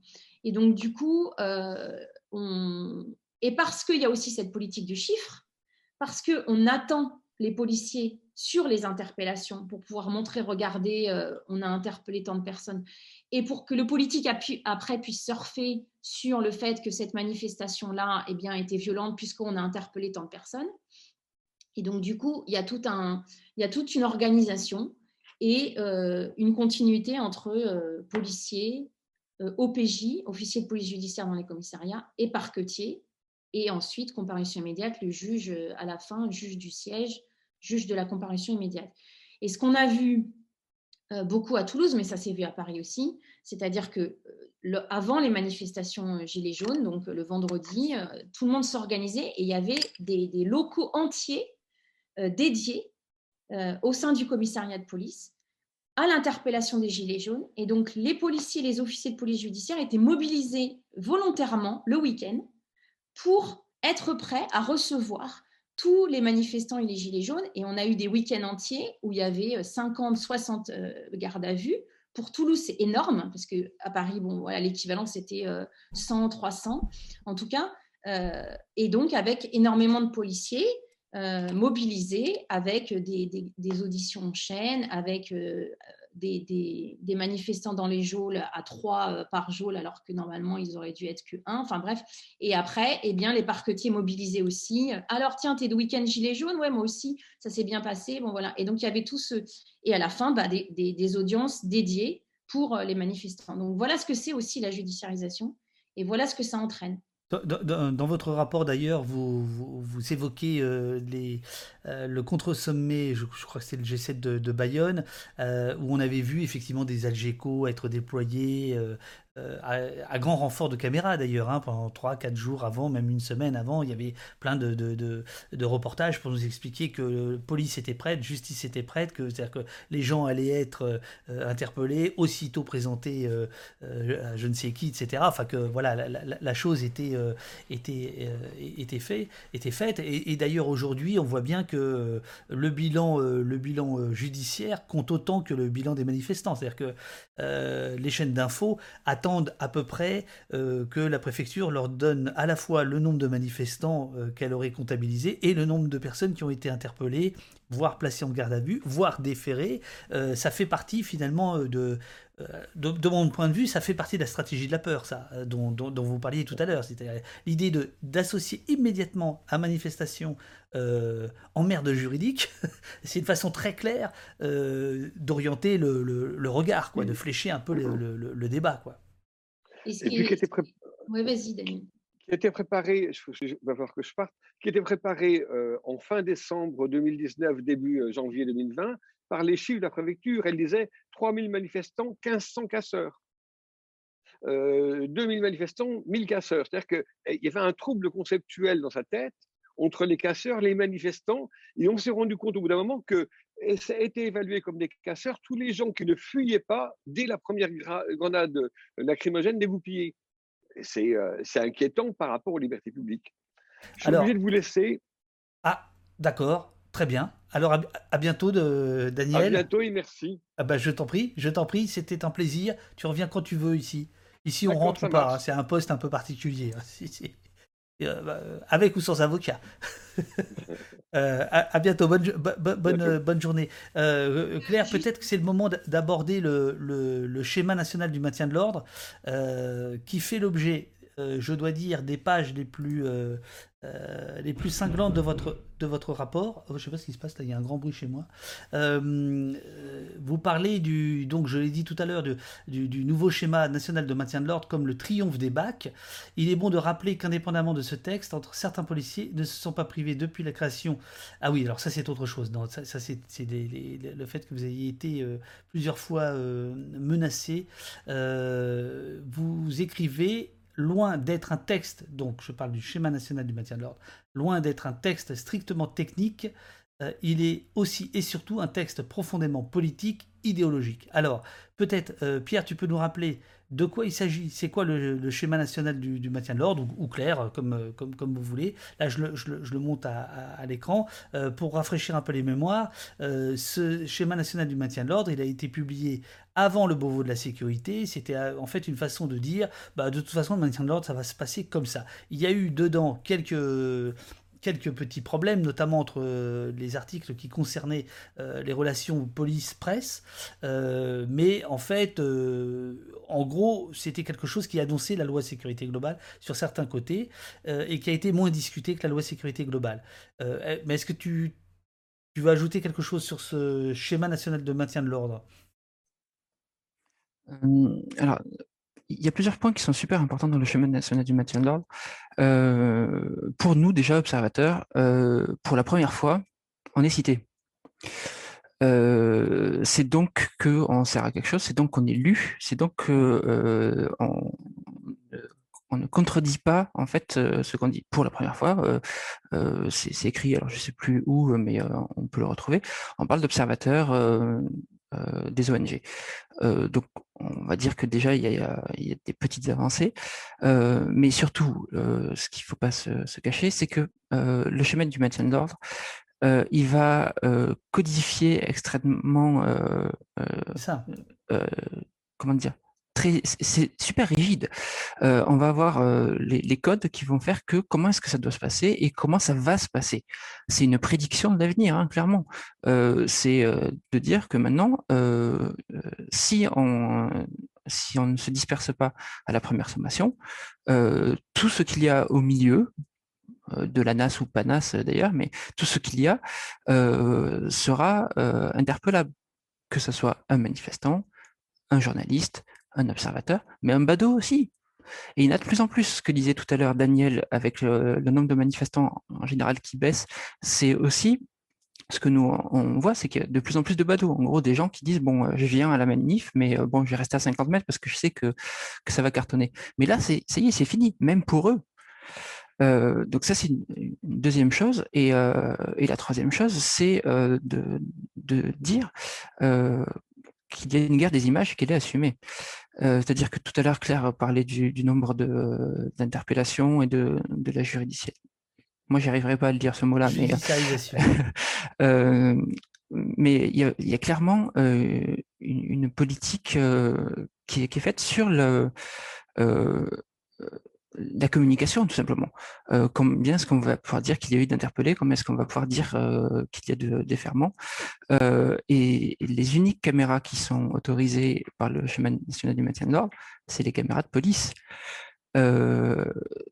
parfois en direct avec la, la loi sécurité globale, mais c'est tout ça. Donc il faut, il faut tout reprendre euh, il faut pas prendre que le chemin national du maintien de l'ordre ou que euh, le code de sécurité intérieure, ou il faut tout prendre en même temps et voir ce que ça donne sur nos libertés. Et là, on s'aperçoit que en, deux ans, c'est le carnage. Euh, il y, a, tout sur la depuis la, loi euh, qui a été faite, euh, enfin qui a été demandée par Castaner, la loi anti-casseur, là jusque au, schéma national du maintien de l'ordre et puis la loi sécurité globale, on, perd des libertés toutes les tous les ans. Enfin, c'est un, truc affolant quand on y pense quand même. je, je crois que tu seras d'accord avec moi, mais c'est on le voit sur le terrain. Bien sûr, euh, mais, mais euh, ce, schéma, euh, quelle valeur il a en fait? Je ne sais pas si c'est toi ou Claire qui peuvent répondre le mieux. c'est un ministre qui fait mumuse ou c'est le cadre d'emploi des forces en présence quand il s'agit de manifestations? C'est de ça dont on parle en fait. Bah, là-dessus, il y, a une controverse parce que parce que c'est pas arbitré euh, vraiment, mais bon, euh, on a des, des retours euh, de la ligue. a priori, c'est pas c'est pas ben, c'est pas aussi fort qu'une circulaire, voilà.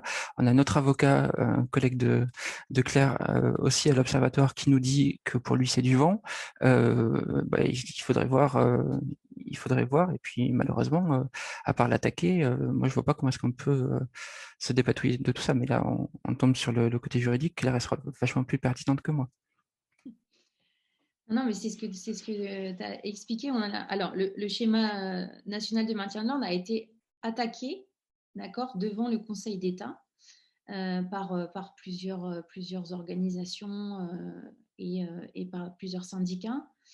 Donc, il y a eu en fait ce qu'on appelle un référé suspension, où on a demandé en urgence que certaines dispositions, et notamment les dispositions qui concernent euh, ce que Pierre a expliqué sur euh, l'obligation pour les journalistes et les observateurs, observatrices de se disperser euh, une fois qu'il y, a des sommations.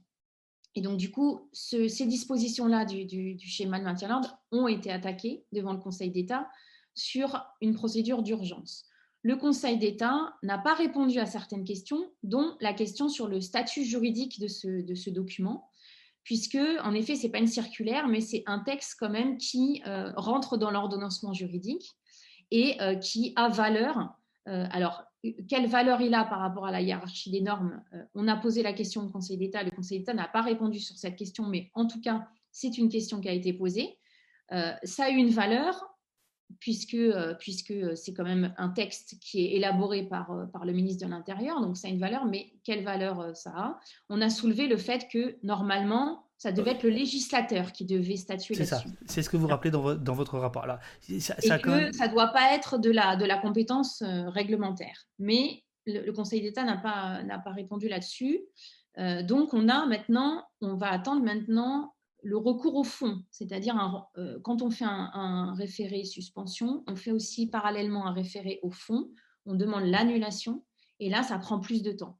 Et donc, du coup, le Conseil d'État devra répondre à cet argument sur la valeur et sur le fait que ça devait être le législateur qui aurait dû statuer. C'est ce qu'on appelle l'incompétence négative, c'est-à-dire qu'on dit euh, le, législateur a laissé en fait sa compétence euh, au, pouvoir réglementaire, donc au, ministre, alors que c'est lui qui aurait dû le faire, c'est les, parlementaires.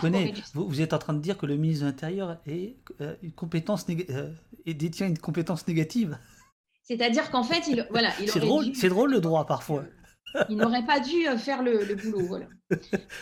et après, dans le schéma national de maintien de l'ordre, il y a énormément de dispositions qu'on a contestées. donc, justement euh, les dispositions sur l'obligation de, se, disperser après les sommations, mais aussi euh, la présence des unités type, euh, BAC, le fait qu'elles soient complètement intégrées dans le maintien de l'ordre, ça on, a, on, conteste. la présence, le maintien des armes aussi, parce qu'il rappelle que les, les policiers, les forces de l'ordre pourront utiliser toute une série d'armes, donc ça pareil on le conteste. La technique de la NAS, qui est, euh, qui est incorporé en fait dans le schéma de maintien de l'ordre. Donc ça aussi, on conteste la technique de la NAS et, toute la judiciarisation. En effet, donc ça aussi, c'est mis dans le schéma national de maintien de l'ordre. Et ce que, est-ce que euh, euh, tu as rappelé, David, qui est important, c'est que on se focalise sur la loi sécurité globale et d'ailleurs, on dit, ce, qui est, ce qui est important, hein, mais on dit par exemple que les journalistes se font arrêter après les, au moment des sommations c'est la loi sécurité globale. En fait, non, c'est le schéma national de maintien de l'ordre qui est déjà appliqué par les forces de l'ordre sur le terrain. Et donc, du coup, si on s'attaque aux journalistes, c'est pas le fait de la loi sécurité globale, c'est le fait du, schéma national de maintien de l'ordre. Et donc, du coup, c'est en effet très inquiétant puisqu'il y a ça, il y a la loi sécurité globale qui va venir en plus, et puis il y a le livret blanc et il y a toute la stratégie euh, de maintien de l'ordre qui est mis en place depuis des années. Et ça, c'est le dernier point où il faut rappeler que ce n'est pas, euh, pas Macron qui arrive avec, euh, avec Castaner et Darmanin, qui arrivent avec leurs nouvelles dispositions. C'est quelque chose qui existait déjà avant. dans les, dans, les placards et qui, et qui devait sortir à un moment donné. Et, donc, du coup, parce que déjà, après la, commission parlementaire de 2015, ma mère Poplin, à la suite de la mort de Rémi Fraisse, déjà dans le rapport, il y avait tout ça. Et donc, du coup, le rapport parlementaire.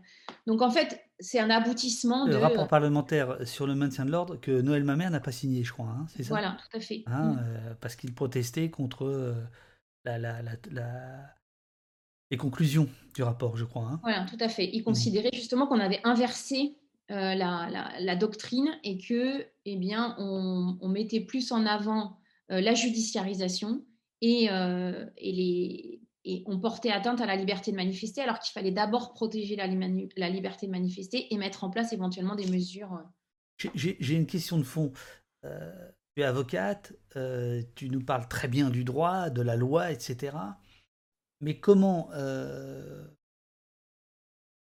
penser qu'on peut faire des recours auprès du Conseil d'État, du Conseil constitutionnel, de la Cour de cassation et avoir gain de cause?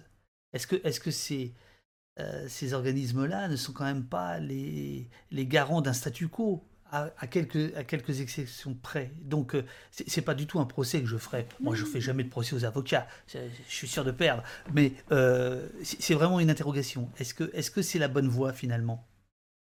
Bah, Non, en fait, c'est pas l'unique voie. Ça, c'est évident. Après, pour moi, c'est une voie nécessaire en fait. C'est-à-dire qu'on doit actionner euh, tous les outils dont on dispose. Euh, euh, et donc, du coup, on, doit nécessairement, s'il y a un texte là, aller le soumettre en fait au contrôle du juge. Après, on sait bien, faut pas, il faut, on n'attend pas énormément. D'ailleurs, on va bien voir ce que va donner la décision du Conseil constitutionnel qui va bientôt être rendue sur la loi sécurité globale. On va bien voir en fait s'il valide tout, ou si euh, eh bien, ils, annulent certaines dispositions, s'ils émettent des réserves. Mais euh, je pense que pour moi, c'est un, on une, voie, une voie obligée, mais qui n'est pas la seule. Et il ne faut pas en effet compter euh, uniquement sur, sur les recours. après, après, voilà, c'est notre job. Euh, j'ai envie de dire. Et, euh, mais après, il y a aussi, euh, il aussi l'information qui doit être donnée aux manifestants pour connaître le droit et justement pour pouvoir après eh bien, se protéger et s'organiser dans le cadre de l'application de, ce droit. par exemple, les Gilets jaunes, au départ, ils avaient entièrement confiance dans les policiers, entièrement confiance dans la justice. Et eh ben, il fallait leur expliquer un peu comment ça fonctionnait, quels étaient les les règles en garde à vue et leur apprendre à garder euh, le, droit, enfin, à faire usage de leur droit de se taire. Et donc, du coup, petit à petit, ils ont compris et, euh, ils se sont protégés, sont organisés. Donc, donc à mon avis, c'est des outils. C'est pas le seul, mais, c'est un outil euh, qui, doit être utilisé pour pouvoir dire aussi, regardez, il n'y a plus de contre-pouvoir en fait. Parce que la question, c'est aussi ça. quand on a présenté euh, par, exemple, toi, toi, tu considères, et question aussi pour Pierre, euh, qu'un observatoire comme le vôtre, euh, c'est un contre-pouvoir?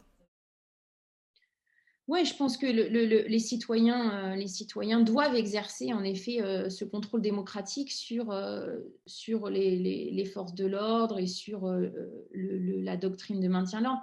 Parce que bah, tu l'as documenté et, et, tes émissions on parle, parle souvent, mais il manque quand même cette autorité indépendante qui va contrôler les forces de l'ordre. Donc, tant qu'il n'y a pas cette autorité indépendante, bah, c'est les citoyens qui doivent faire le boulot. Alors, avec peu de moyens, hein, c'est vraiment euh, minime. Et comme on disait, on n'est pas dans les quartiers, on n'est pas euh, dans plein d'endroits où on devrait être, dans les, à Calais ou, euh, ou dans, les, dans les squats. Mais on doit faire le boulot parce que sinon, personne ne le fait, en fait. Pierre, ton, ton, point de vue, je, je, vois que tu, es, tu as plongé dans le, dans le chat, mais euh, sur cette question de contre-pouvoir ou, d'accompagnement finalement du désastre, à votre euh, corps défendant bien sûr, mais... Je ne sais pas si on peut être qualifié de, de contre-pouvoir. J'aimerais euh, qu'on soit... qu'on puisse devenir un petit contre-pouvoir ou en tout cas suffisamment digne d'attention. mais là encore, c'est c'est sur le nombre. Je crois qu'on on va y arriver. Je crois que c'est pas un observatoire euh, qui va réussir à faire ça. Je pense que c'est effectivement parce que on est une quinzaine d'observateurs en, France et qu'on a un suivi. C'est-à-dire que quand on regarde ce qui se passe à Paris aujourd'hui, on parle du préfet de police, l'allemand, et eh ben ça tombe bien, il y a un rapport de l'Observatoire girondin des libertés publiques qui parle du préfet, l'allemand, avant qu'il arrive à Paris. À l'époque où il était à Bordeaux. Voilà, parce qu'il était à Bordeaux avant. Et c'est ça qui est intéressant, c'est qu'on on va arriver à faire contre-pouvoir en, euh, en, faisant exactement euh, la, méthode qu'on utilise, c'est-à-dire qu'on note tout, on fait des rapports réguliers, et comme c'est national, et eh ben, au bout d'un moment, on arrivera à faire quelque chose. Si, et seulement si, euh, si le politique s'en empare. Et donc, on est forcément, on envoie nos rapports à différents parlementaires qui s'en saisissent ou pas. Mais il faut, il faut réussir en fait à faire passer l'information et du côté des citoyens, comme le disait Claire juste avant, et du côté des journalistes. Et, euh, merci aux journalistes comme toi qui, euh, qui font le job et qui s'intéressent. D'ailleurs, on remarque que aux, conférences de presse qu'on fait à l'Observatoire, il y a systématiquement des journalistes et ils sont nombreux. Euh, preuve que ça intéresse quand même euh, les, les, rédactions, même si elles, titrent peu là-dessus, c'est quand même euh, d'intérêt. Et puis, on a aussi une oreille de, d'élus et bon, quelques-uns, mais heureusement qu'on en a parce que sinon, ça serait un, désastre tu, parles d'observatoire. Alors, il y, a des gens qui arrivent, donc je, fais un petit point d'étape. Euh, on est avec euh, Claire et Pierre, qui sont euh, membres de l'Observatoire toulousain des pratiques policières, qui rend son second rapport en 4 ans, de 27 pages, qu'on vous incite à, lire et qu'on bah, qu'on vient de mettre là dans le, chat. donc, votre observatoire, c'est un des tout premiers. Aujourd'hui, il y en a un euh, à Montpellier, qui est très important, à Nantes, à Bordeaux, euh, à Lille, euh, à Lyon. Lyon, ils étaient là l'autre jour. Lionel était là. Il y a Perpignan, je crois. Il y a... Vous êtes une quinzaine, tu dis, c'est ça à peu près? Il y a une quinzaine, il y a génial modo oralisation qui a, qui a mis la, liste. c'est ça, il y a aussi Paris qui, qui, fait un énorme boulot plus juridique que, que notre pour le coup. Il y a aussi la Seine-Saint-Denis qui a un observatoire. Moi, je trouve ça très, très intéressant qu'il y ait un observatoire là-bas. Quand on voit comment ça se passe, euh, c'est pas mal qu'il y ait un observatoire. Et par exemple, vous êtes, euh, hormis les journalistes, est-ce que euh, le, la défenseur des droits vous écoute, la, la CNCDH vous reçoit? Est-ce que, est -ce que vous êtes auditionné par des organismes qui pourraient vous amener à côtoyer le pouvoir et à le chatouiller? Bah, moi, j'ai pas de, j'ai pas de, retour là-dessus. Enfin, il y a quelques observateurs euh, qui ont euh, été interrogés par le, le commissaire euh, spécial de l'ONU, je sais plus comment est-ce que ça s'appelait, mais c'est des démarches personnelles, c'est-à-dire que c'est une personne et c'est pas en qualité d'observatoire. Non, non, on, est loin d'être un contre-pouvoir influent là-dessus en tout cas. Euh, les assos qui, nous soutiennent, enfin qui, composent l'Observatoire, le sont plus que nous. Euh, c'est euh, le syndicat des avocats de France qui, qui peut être auditionné de temps en temps, c'est la Ligue des droits de l'homme, oui, c'est Amnesty aussi, il faut, faut rappeler le, le, gros gros boulot d'Amnesty. Et d'ailleurs, enfin, euh, je ne sais pas si on, le dit assez, mais euh, euh, quand je parle d'un travail commun au niveau des observatoires, c'est aussi un, travail de, ressources. Il y a beaucoup de travaux sur le, sur le sujet du, maintien de l'ordre. Ça intéresse quand même beaucoup. Il y a beaucoup d'associations qui s'en occupent. Et sérieusement, je ne sais pas si on, arriverait à avoir un travail de cette qualité-là si on n'avait pas des sites internet comme des armes comme Maintien de l'ordre de Maxime Régnier, qui a illustré ton ton, film, euh, s'il n'y avait pas des rapports d'Amnesty, s'il n'y avait pas euh, des rapports de la CAT, s'il n'y avait pas toute, cette sphère-là, on n'arriverait pas à faire, euh, ce qu'on fait, parce qu'on manquerait de ressources. Donc le clan votre pouvoir, on, peut le créer, mais il, faut, il va falloir être beaucoup plus fort. Par contre, il y a tout ce qu'il faut pour pouvoir le faire. On, va commencer à, prendre des questions dans le, chat. Je voudrais quand même euh, vous, demander votre point de vue euh, sur la commission de la rue. Euh, et est-ce que vous avez été entendu par la commission de la rue? La commission de la rue, c'est c'est donc une commission qui a, qui a, rendu son rapport il y a quelques jours, donc de Jean-Marie Delarue, qui a euh, reçu des journalistes, des policiers, euh, des documentaristes, euh, tout, un tas de, tout un tas de gens sur la question, hein, je le mets là, des relations entre la presse et les forces de l'ordre. évidemment, alors que ça a été remis au, Premier ministre, hein, puisque c'était le Premier ministre qui avait demandé ça. c'était au moment où c'était la, la, grande panique entre Matignon, l'Élysée et Beauvau sur l'article 24, la loi de sécurité globale, puisqu'au départ, cette, cette commission devait être, devait être euh, comment dirais-je, euh, avait été appelé pour... Euh, ah, qu'est-ce qui se passe là? À la rescousse pour euh, réécrire l'article 24. Euh, ben là, on voit la lettre de mission du Premier ministre le 22 décembre, donc deux jours avant Noël. On sent qu'il y a quand même une urgence euh, qui, avait été modifiée. Parce qu'au départ, ils, avaient demandé à ce qu'il y ait une commission qui modifie l'article 24. Les, les, députés avaient dit Mais vous, rigolez, c'est tout, c'est notre loi, vous n'allez pas changer la loi qu'on a envie de faire. Donc cette commission s'est transformée en, en, causerie. Je, je, le dis parce que moi, j'ai eu le. j'ai été reçu par cette, par cette commission, un jour j'en parlerai. Et euh, donc cette commission a rendu un rapport euh, qui est quand même plutôt bien foutu. Euh, avec des recommandations qui sont assez attendues en fait. Hein. la liste des recommandations, je vais, je vais, je vais vous la donner. Est-ce que vous, vous avez lu ce, ce, ce rapport ou pas du tout? Alors moi, j'en ai pris connaissance. après, je n'ai pas lu dans le détail mais j'ai pris connaissance en effet du rapport. Alors nous, on n'a pas été entendu euh, syndicat des avocats de France, mais euh, il y a Laurence Roch, qui est euh, la présidente de la commission euh, Liberté et Droits de l'Homme du CNB, Conseil national des barreaux, qui, qui est également au syndicat des avocats de France, qui a fait remonter un peu la position du syndicat et qui a été entendue aussi. Et euh, moi, j'ai l'impression, alors comme tu dis, hein, il y a eu tout un pataquès euh, avec cet article 24 où on a créé euh, cette commission, où on s'est dit, oulala, alerte, il faut absolument retisser le lien entre journalistes et police.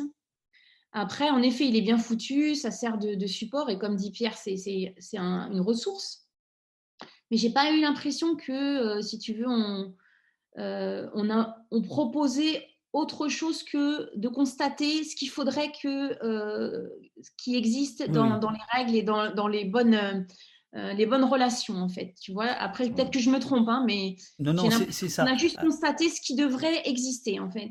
On, on, rentrera on rentrera dans les dans les détails plus tard dans au poste dans un, un autre jour peut-être en faisant venir d'ailleurs euh, de la rue qui est quelqu'un d'extrêmement intéressant qui a été notamment le, le, président de la Commission nationale euh, consultative des droits de l'homme, euh, ainsi que de l'Observatoire des privations de, des, lieux de privation de liberté, me semble-t-il.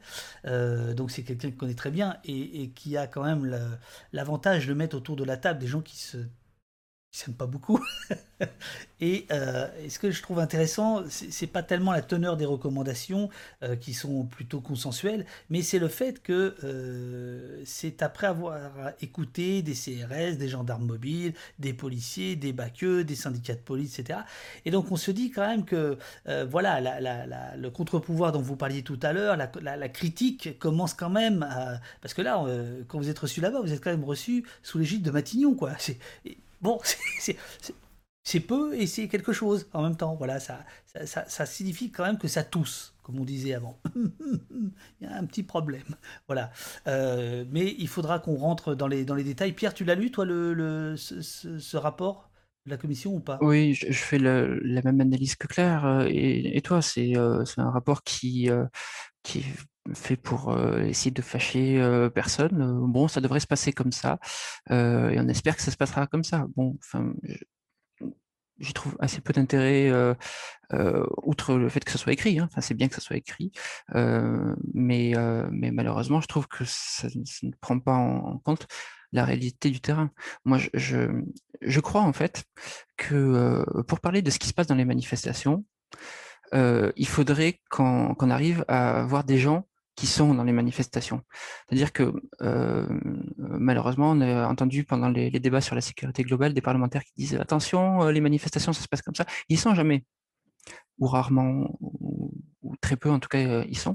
Et, et comment dire, le bon rapport de, de la police. C'est marrant, Pierre, que tu dis ça, parce que ça me rappelle que des policiers pouvaient me dire en disant que quelqu'un comme Macron n'avait n'avait jamais manifesté et qu'il n'avait aucune idée de ce que c'était qu'une manifestation et que euh, autour de lui, euh, les gens d'En Marche étaient un peu là-dedans. C'est-à-dire que pour eux, c'était euh, un horizon absolument inconnu et que pour lui, c'était une façon d'expliquer pourquoi il pouvait y avoir autant de, de, de, de, brutalité, de méconnaissance, de provocation, parce que en fait, c'est pas du tout, du tout, du tout euh, bon, c'est pour ça que c'est un homme de droite, quoi.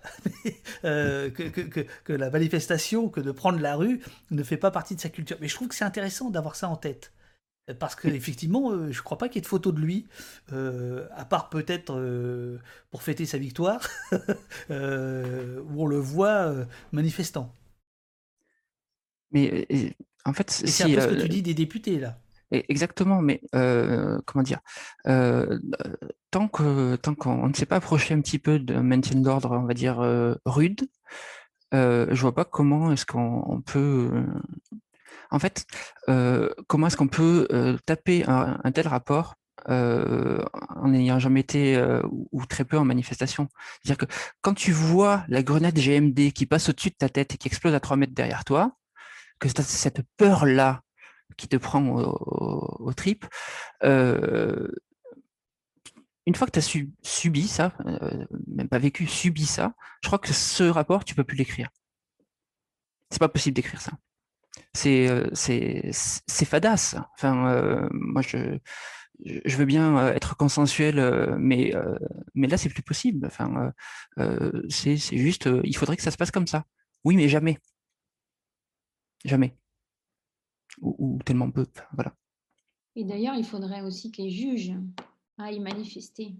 Parce qu'on euh, se rend compte aussi que, euh, euh, quand, voilà, que la culture, la culture des magistrats, en fait, est un peu comme celle de, certains, de, certains représentants et de certains euh, ministres, à savoir euh, complètement euh, à côté en fait de la réalité. Ils ne savent pas comment, comment ça se passe une manifestation et ils considèrent qu'à partir du moment où, où il y a eu des, des sommations, et bah, le fait de rester, par exemple, ça veut dire qu'on est un, voyou, qu'on va casser, le fait euh, le fait euh, de, se retrouver au milieu des gaz, et ben, ça veut dire qu'on a, on a, on voulait en découdre. Enfin voilà, tout, tout ce, il y a toute une pédagogie à faire aussi lorsqu'on va, lorsqu'on va défendre des, manifestants pour déjà expliquer en fait que la manifestation traditionnelle des années 80, c'est plus ça en fait, et que c'est vraiment un problème déjà,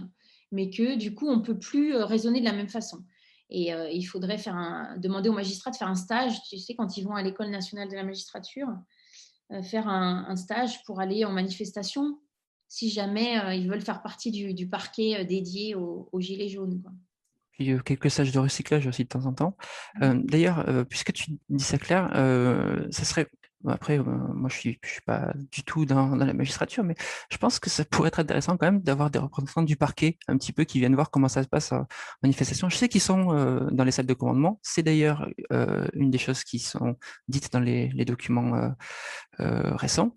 Euh, mais je crois que s'ils étaient sur place, peut-être qu'on aurait euh, des choses qui se feraient pas. Par exemple, quand on voit.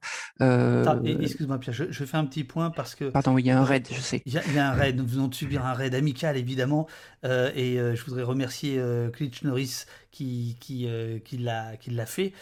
Claire, ne t'inquiète pas. T'inquiète pas. Un raid amical sur Twitch, c'est amical. Pierre, tu veux expliquer ce que c'est puisque tu es, tu es, tu es un grand connaisseur? Oh non, je suis euh, très très peu connaisseur, mais en gros, Claire, il y a une autre chaîne qui est venue, euh, qui est venue euh, suivre celle-ci. Donc du coup, il y a 64 personnes d'un seul coup qui sont arrivées pour nous suivre. Voilà, il y a convergence des, des, des, Twitch, des streams. Il y a convergence des streams.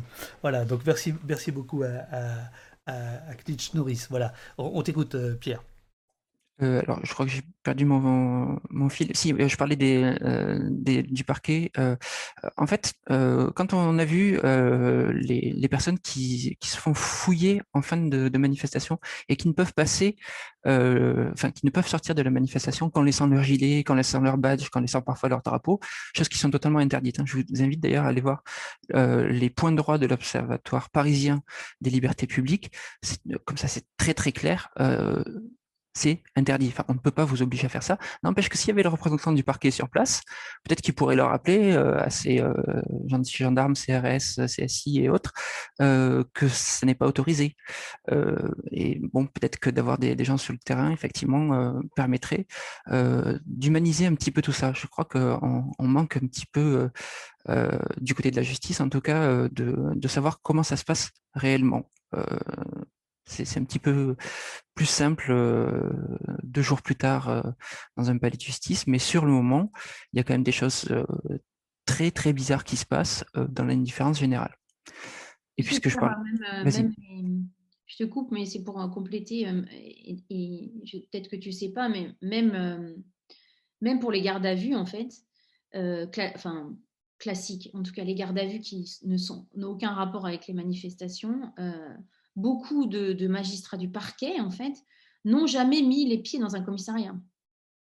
C'est-à-dire qu'en fait, ils, sont censés contrôler la garde à vue, ils sont censés euh, savoir comment ça se passe et euh, éventuellement venir. Bon, et ben en fait, il y en a plein, ils n'ont jamais foutu les pieds dans un commissariat.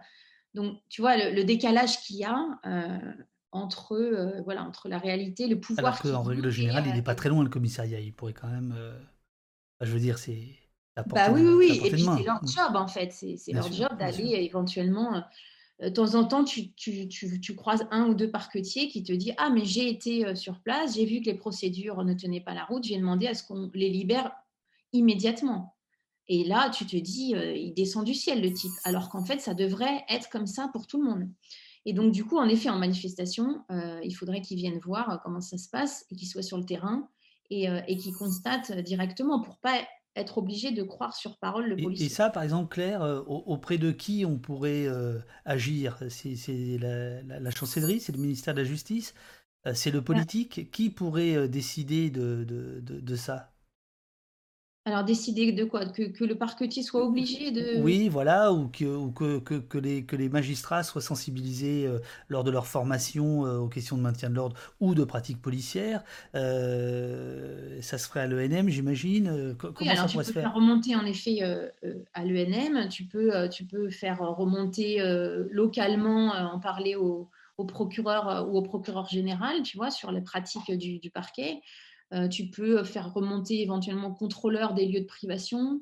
Euh, voilà, tu, peux, tu peux actionner euh, différentes autorités. bon voilà, après on va te dire que c'est une question de moyens, c'est une question de disponibilité, c'est une question de temps parce que bon, les parquetiers voilà sont déjà débordés en fait et que ils, vont te dire qu'ils n'ont pas le temps en fait d'aller sur place, ce qui est une difficulté, mais ce qui renvoie aussi aux moyens donnés à la justice. Bien sûr. Alors, je, vais prendre des questions dans le, dans le, dans le chat rapidement. Euh, et puis après, je, vais devoir y aller dans 5 minutes. Oh, aïe, dans 5 minutes. Alors, alors, alors, alors, avant de prendre le chat, et je resterai avec Pierre, euh, à la fin de votre rapport, euh, vous expliquez il est question d'un débat de fond qui n'a pas encore eu lieu. À quoi sert la police et surtout au service de qui est-elle? Comme il te reste 5 minutes, c'est à toi, Claire, sur cette question hautement philosophique. Euh, vous, n'y répondez pas dans le rapport, euh, parce que ce n'est pas l'objet du, rapport, mais vous posez cette question. À quoi sert la police et surtout au service de qui est-elle? Ces questions, elles sont de plus en plus posées de manière feutrée, euh, y compris sur les plateaux de télé, etc. Mais au moins elle est posée, ce qui n'était absolument pas le cas euh, il y a 5 ans ou 10 ans. donc d'une certaine manière, la, la, la, violence, les violences policières, pour appeler ça rapidement, parce qu'on n'a on a plus le temps, ont débouché sur euh, quand même l'irruption de ce débat. Euh, toi qui es avocate, comment tu, sens les choses évoluer par rapport à cette question-là? Est-ce que cette question-là de la nature de la police, de, sa raison d'être ou pas, euh, de ses objectifs, de ses moyens, est-ce que ça se pose de plus en plus chez tes clients, chez les magistrats que tu rencontres, chez les policiers que tu peux croiser dans les gardes à vue ou ailleurs? Ou est-ce que c'est des questions qui sont réservées aux gens qui regardent au poste? C'est-à-dire l'avant-garde? Oui, oui, oui. Non, il y, a beaucoup, en effet, il y a beaucoup de gens notamment les, gilets jaunes, qui se posent énormément de questions, en effet, sur qu'est-ce que la police, sur euh, à quoi elle sert, qui découvrent, hein, parce qu'ils pensaient euh, que la police était euh, une force au service de tous et toutes, et que c'était une force publique, donc du coup, que les, citoyens, en fait, enfin, qui devaient servir les citoyens et les citoyennes, l'article 12 de la Déclaration des droits de l'homme et du citoyen qu'on a soulevé dans le cadre de la saisine au Conseil constitutionnel. Voilà, donc il découvrait que ben, c'était plus compliqué que ça. Euh, et que eh bien, la police est aussi aux ordres, euh, que la police est aussi là pour euh, faire en sorte qu'il y ait un ordre social qui soit, qui soit maintenu, et qu'il y avait toute une chaîne de commandement, voilà, que la police, parfois les polices judiciaires au service du parquet, au service d'une politique pénale, puis que parfois les polices administratives euh, au service du préfet, euh, que, euh, que parfois elle est là pour maintenir l'ordre, mais l'ordre d'une certaine classe sociale. Bon voilà, on découvre, les, citoyens et citoyennes découvrent tout ça, les militants. Il y a des militants bon, bah, voilà, qui sont aguerris, qui savent très bien que la police, elle est là pour faire en sorte que euh, eh bien, euh, une certaine classe euh, dominante se maintienne au pouvoir. Donc voilà, il y a, toutes donc, ces questions. Donc on, a cette prise de conscience et dans le même temps, on a des tribunes de généraux, des tribunes de policiers, des tribunes de fachos à longueur de journée sur les plateaux télé, etc., où on a une poussée absolument délirante, sécuritaire, etc., qui va gagner là Ouais, c'est. Alors, on, a envie que ça vienne de l'intérieur de la police. On aimerait que ce soit euh, euh, cette police républicaine, euh, gardienne de la paix, qui, qui intervienne, en fait, hein, qui, à un moment donné, prennent, prennent la parole, puisque moi, je pense qu'il y a quand même une minorité d'extrême droite qui est, visible, mais ça reste, à mon avis, une minorité. Mais elle est visible, elle est agissante, elle fait des manifestations, elle vient sur les plateaux télé, elle, continue l'argumentaire, alors qu'il y a quand même toute une partie de, la police qui, euh, qui aurait un, son de cloche différent et qui voudrait peut-être revenir à une police de proximité, une police au service des, de la population, euh, qui voudrait avoir plus de moyens. Euh, quand, quand on, moi, quand je vais en garde à vue, on discute avec les, OPJ et voilà, et en fait, en off, euh, il, y en a beaucoup qui sont d'accord, hein, qui disent que c'est pas, cette, loi sécurité globale, c'est pas possible. Euh, cette ultra-militarisation de l'espace public, c'est pas possible. Euh, il y a un rapport très intéressant de la CNCDH sur le, rapport police-population qui dit que plus on va aller vers, vers la verbalisation, plus on va aller vers le continuum de sécurité et plus en fait on va écarter une partie de la population de l'espace public ce qui existe déjà, hein, ce qui est déjà les indésirables, mmh. toutes les voilà. Et, on va continuer comme ça, et il va forcément y avoir un rapport de force extrêmement tendu. Et alors, euh, c'est en ce moment, je lis beaucoup euh, sur les brigades rouges. Je lis beaucoup de livres sur l'histoire des brigades rouges, sur l'Italie dans les années 60-70, suite notamment euh, à la décision de Macron de demander leur extradition et c'est intéressant parce qu'il y, a ce climat, il y a quand même un climat, il y, avait des manifestations euh, dans, les usines, il y avait des manifestations d'étudiants, et puis il y avait ce rapport de force euh, dans la rue entre une police qui était au service euh, de, du gouvernement et qui, et qui, et qui aussi jouait avec les, mouvements d'extrême droite et qui, qui, sympathisait avec les mouvements d'extrême droite et qui, et qui utilisait la violence au service d'une minorité. Et donc, en contrepartie, qu'est-ce qu'il y a eu? Eh ben, Il y a eu euh, des, des mouvements, euh, des mouvements euh, de, de, gauche, des militants qui ont eux aussi fait usage de, de la violence et qui ont dit bah, si l'État fait usage. Oui, bon, c'est simplifié, hein, c'est Non, mais il faut, il faut, il faut effectivement toujours rappeler que la, les, les, les, sur les 300 morts, je crois, des années de plomb, il y en a plus de 200 qui sont le fait de, l'extrême droite et qu'il y a eu assez peu d'enquêtes contre l'extrême droite et que la chasse au rouge, elle a encore lieu. 40 ans plus tard. Ça, c'est ça, c'est mm-hmm. ça, c'est un fait. Mais je, ne veux pas insister parce que parce que tu dois partir. Mais quand même, quand, tu dis en off, je discute avec des policiers qui disent que ça va pas. Est-ce qu'ils le disent parce que ils croulent sous le boulot, une hiérarchie managériale et qui, crée de la souffrance au travail, on va dire ça comme ça, euh, de la politique du chiffre, etc. C'est-à-dire que le, sentiment d'être euh, euh, comme des dans une cage, comme des on appelle ça, des machins là, dans une cage, à, rouler comme des dingues. Ou est-ce que c'est par conviction réellement? Est-ce que c'est par intérêt personnel, corporatiste qui peuvent s'entendre par ailleurs, ou est-ce que c'est par conviction de dire, bah là, il y a qui va absolument pas euh, dans, dans, les, dans, dans, les, dans le rôle qu'on nous fait, euh, que, les, que les politiques fait tenir aux policiers, par exemple. Oui, ouais. Bah, c'est difficile de, de, savoir si derrière, euh, tu vois, il y a, y, a, y a, une conviction politique, humaniste, progressiste ou pas derrière le discours, parce que tu vois, moi je connais pas forcément les, policiers au point de savoir quelles sont leurs opinions politiques, mais en tout cas, euh, tu vois, il y a sûrement euh, pour certains la souffrance au travail, pour d'autres des convictions politiques qui les amènent en fait à ce, à ce constat-là. Et quand même, il y a un constat euh, partagé sur l'absurdité des politiques qui sont menées actuellement et, et, le fait que ça va nous amener droit dans le mur. Tu vois, par exemple, il y, a, récemment, j'étais en garde à vue permanence de nuit ben, les geôles étaient, étaient blindées de, tas de, petits jeunes des quartiers, et en fait, qui avaient été ramenés par la BAC et ramenés par euh, la police municipale. Et donc, du coup, et, du coup, je disais, ben voilà, vous êtes le continuum de sécurité, en fait, il est là, il est dans les, il est dans les sous-sols du commissariat.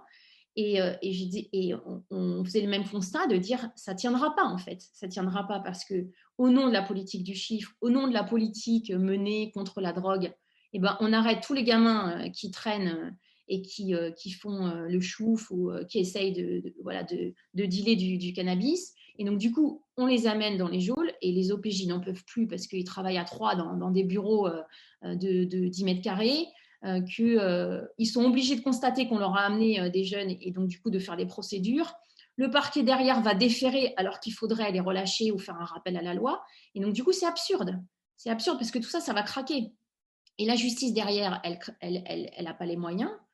Donc, voilà, donc, quelle que soit leur conviction, euh, il y a quand même ce constat-là et, je ne comprends pas qu'il émerge pas, tu vois, ce constat. Parce que, bien entendu, que ça n'arrange pas les politiques.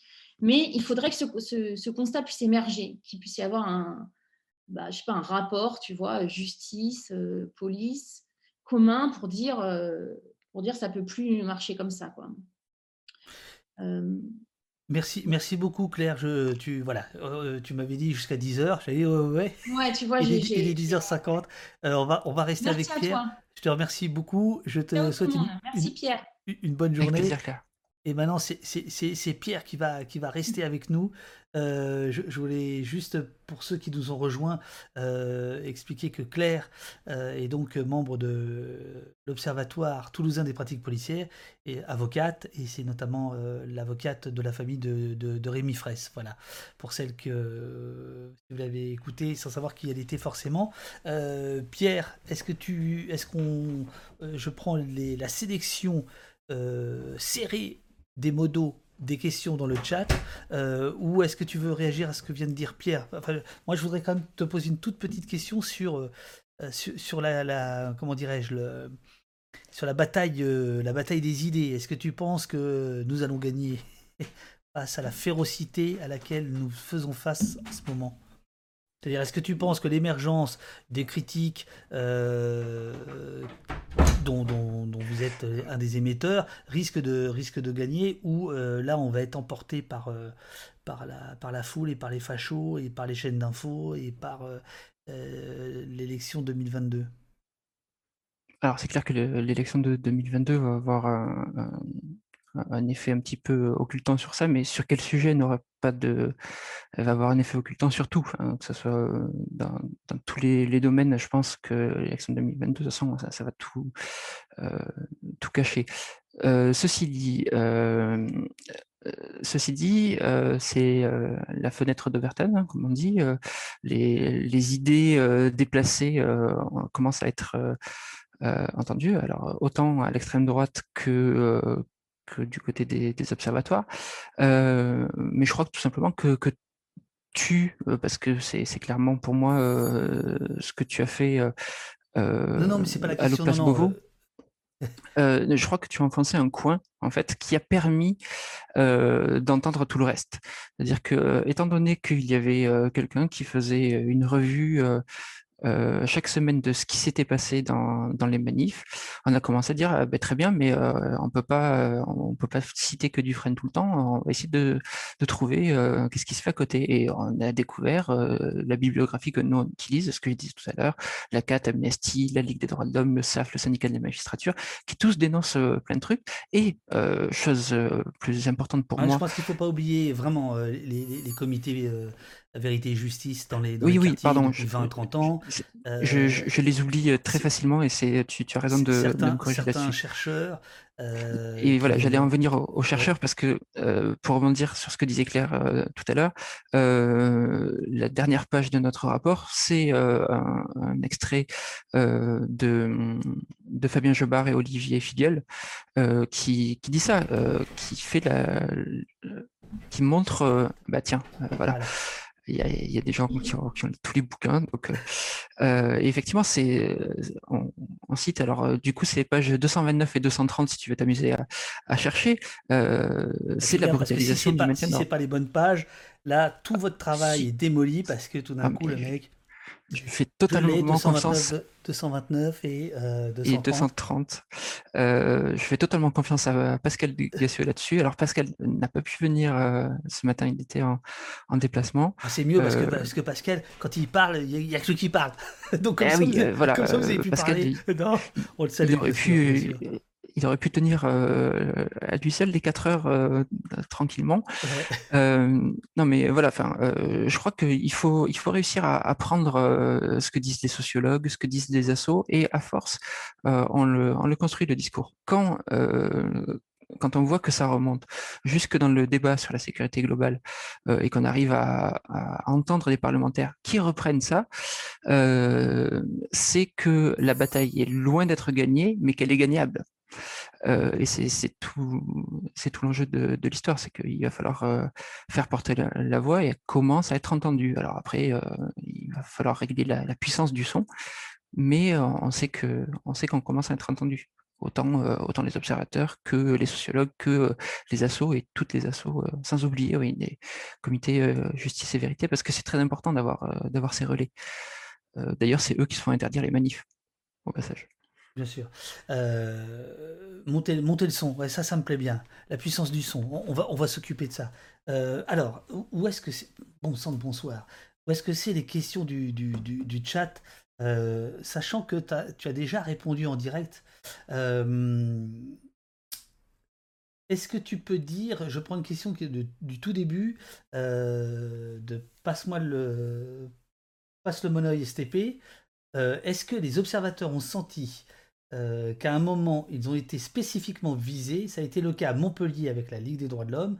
Coup de pression type, prénom de l'observateur, rentre chez toi ou ça va mal se passer. Machin, mais avec le vrai prénom, ça, ça va mal se passer. Euh, de, lancé depuis les rangs policiers, garde à vue, etc. Euh, alors, ce que, ce que tu viens de, de citer, c'est l'exemple de Camille Allu à, à Montpellier, ouais. la Legal Team euh, qui est dans ton film, je crois. Oui. Euh, en fait, j'en suis presque sûr. C'est euh, euh, vu qu'on est en, en, tête à tête, bon, il y a 250 personnes, mais c'est pas grave. Euh, sur moi, ma première observation, ma première observation, mais pas que. Attention. Euh, la première fois où je suis sur le terrain avec la chasuble d'observateur, euh, la première minute d'interaction avec la police, pour moi, ça se passe avec un policier de la BAC qui me crache au pied en faisant voilà ce que j'en fais de tes droits de l'homme.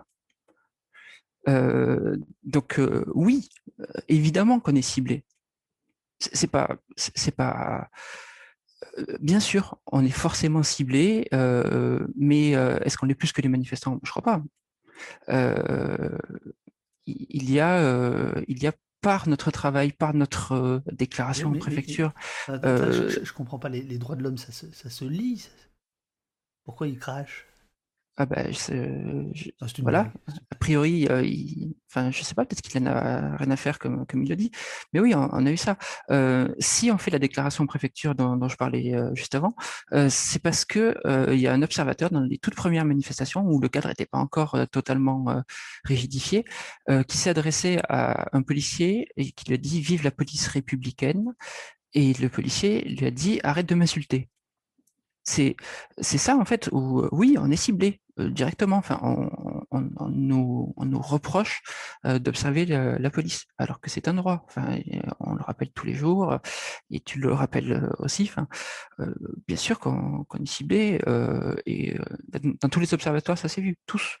Il n'y a, pas d'exception. Dès qu'on déploie une, une équipe d'observateurs qui est identifiable, et nous, nous sommes identifiables, on, on est ciblé. Alors forcément, quand en plus tu te balades avec un gilet comme ça, Hop, je sais pas si. Ah, alors attention, oui, là on, peut. Attends, euh, je, vais te mettre en grand, bouge pas, bouge pas, bouge pas. Quand tu te balades avec un gilet comme ça, qui est un petit peu jaune, comme tu peux le voir dans les, manifestations de gilets jaunes, forcément, euh, c'est beaucoup plus, euh, beaucoup plus compliqué. Mais, mais voilà. Après, après, on a des, des PC, on a été chargé euh, plusieurs fois en tant qu'observateur. Moi, euh, je, faisais hier, du coup, pour préparer un, minimum l'émission, euh, je faisais un petit peu la revue des, vidéos internes de, l'observatoire. Alors, moi, j'ai n'ai pas une grande mémoire de l'observatoire parce que moi, je, donne tout aux autres dans, dans, la banque. mais mais j'ai quand même quelques vidéos qui montrent qu'on est ciblé euh, en étant observateur, quand on a déposé plainte, on est cinq observateurs à avoir déposé plainte euh, sur une charge de police, l'OPJ, donc l'officier de police judiciaire, euh, dit dans ses sommations, vous êtes tous concernés, et dans l'ordre de charge qu'il donne à ces ordres, à hommes, il dit clairement, même eux, là, en nous pointant avec sa matraque. Donc, il n'y a pas de doute. nous sommes ciblés parce que observateurs. C'est c'est même plus une question.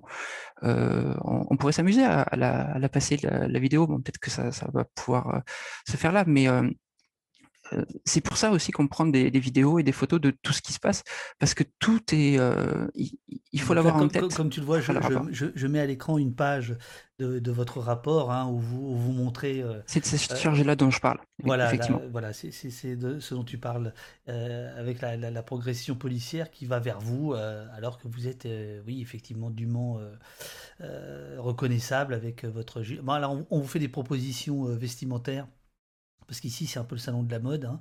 Euh, donc il y a euh, FlyMag qui vous suggère de mettre des doudounes bleues génération identitaire pour recevoir des bisous. Euh, parce que là, par rapport à ce qu'a dit Claire tout à l'heure sur, l'extrême droitisation de la, police, j'ai longtemps pensé quand même, mais le sondage récent euh, du CVPOF démontre que quand même, euh, à plus de 60% dès le premier tour, la police française vote Marine Le Pen. Donc ça commence à être un peu, un peu sport, là, cette affaire. Oui, c'est-à-dire que la minorité commence à devenir une majorité, là, quand même. bon, enfin... Ah, il y a Valka qui, qui, nous dit qu'en fait, c'est parce que tu aurais dû dire les droits humains, pas droits de l'homme. Alors, sauf que, sauf que pour le coup, c'est une blague. C'est une blague, euh, mais sauf que euh, moi j'ai respecté exactement euh, notre, notre carcan d'observateur. Moi je ne lui ai pas parlé. C'est-à-dire que le policier s'est adressé à moi directement, comme ça, en me crachant au pied. Et, et c'est ça, moi, que. Enfin, moi, je mets au défi tous ceux qui, qui, nous écoutent là à faire ça. vous imaginez, vous vous baladez dans la rue, il y a un policier qui vous crache au pied. Enfin, c'est quoi ça? Dans, quel pays on est là? Question euh, euh, frontale à quelqu'un de, de, mesuré comme, euh, comme toi. je, vais essayer de la retrouver. Voilà. C'est Christa, Christian Moll. il y a une petite heure qui posait cette question. Quand les contre-pouvoirs deviennent inefficients, alors je ne pense pas qu'il parle de vous, hein, il parle des contre-pouvoirs euh, officiels ou attendus, etc., deviennent inefficients, que l'état d'urgence est permanent et que les manifs sont interdites, que nous reste-t-il? Dans quel état de droit sommes-nous? Euh, Moi, je, répondrai, euh, parce que je suis pas moi, je suis d'accord avec une grande partie de ce constat-là. je crois que c'est dû à plusieurs choses dont le fait que se rassembler, quelle que soit la forme de, se rassembler, est devenu difficile. Quand tu vois que les syndicats ont de moins en moins de, gens, sauf chez les forces de l'ordre quand même, qui restent quand même très très engagés syndicalement. quand on voit que... C'est leur côté soviétique. Euh, donc quand on voit que, que c'est plus, plus compliqué, que en fait la société est devenue plus individualiste, on va dire, euh, ben c'est ça qui se passe. Euh, moi, je crois qu'il faut recréer du lien, qu'il faut se remettre dans ces associations-là, qu'il faut se remettre dans, dans ce qui peut créer du lien et permettre de faire ça. Je, je crois, moi, à l'engagement associatif, et c'est pour ça, moi, que, que j'y ai passé 100 ou 110 manifestations. C'est parce que je, crois qu'il faut s'engager comme ça. Bon, alors je vais, vais pas vous dire à tout le monde de s'engager euh, dans les observatoires. Hein. Enfin, je c'est pas du tout le, propos. Je, je dis pas qu'il faut que c'est la seule façon de s'engager, mais je crois que quand on tient un sujet qui nous tient à cœur, il faut il faut réussir à, le porter un petit peu et, et à essayer de voir qui est-ce qui, qui pense comme ça, parce que c'est aussi ce qui dans, dans, au poste que tu que tu suis régulièrement. En plus, toi, tu es tu es un des un des membres euh, les plus actifs dans le Discord, donc je t'en, je t'en remercie. Euh, je, reconnais hein, qu'il y a, une forme de, il y a un petit angle mort, sauf donc en 31 émissions, ça n'avait pas beaucoup. Il y a eu une invitée politique, il y en aura d'autres. C'est Eliane Assassi, la, la, sénatrice communiste qui, a bataillé contre la loi de sécurité globale. Euh, l'angle mort de cette émission, c'est un peu le, les hommes et femmes politiques euh, de gauche comme de droite, on en parle assez peu. On parle assez peu du recours euh, euh, avec ces gens-là. Est-ce que toi ou l'observatoire, c'est quelque chose que vous posez? Est-ce que vous, est-ce que par exemple, vous considérez que puisque la sécurité, pour reprendre le terme, devient est un enjeu des élections, est-ce que ça veut dire qu'il va falloir aussi se positionner sur l'échiquier politique, l'échiquier électoral, j'entends, euh, en tant qu'observateur, en tant que citoyen, en tant qu'acteur de ces choses-là Ou est-ce que euh, pour toi, c'est, il n'est pas question de, de, de, rentrer là-dedans? Si, enfin, je, crois qu'il, faut le faire, mais il ne faut pas le faire euh, du côté associatif. Hein. T'imagines si la LDH commence à, si la Ligue des droits de l'homme commence à avoir un, candidat, enfin, ça, va poser problème. non, enfin, on ne peut pas le faire du côté associatif. est-ce que par exemple, tu penses qu'il faut rentrer dans, la discussion de euh, oui ou non union de la gauche euh, et choisir euh, éventuellement son candidat en fonction des, de, ces questions-là aussi, c'est-à-dire les questions de, de, la légitimité de l'emploi de la force, du rôle de la police, etc. Est-ce que est-ce qu'il est qu'il faut assumer ça ou est-ce qu'il faut dire non, on ne marche pas dans, moi, je, quand, quand je fais le, quand on discute avec les autres observateurs, enfin, on, est tous euh, plus engagés que la moyenne politiquement.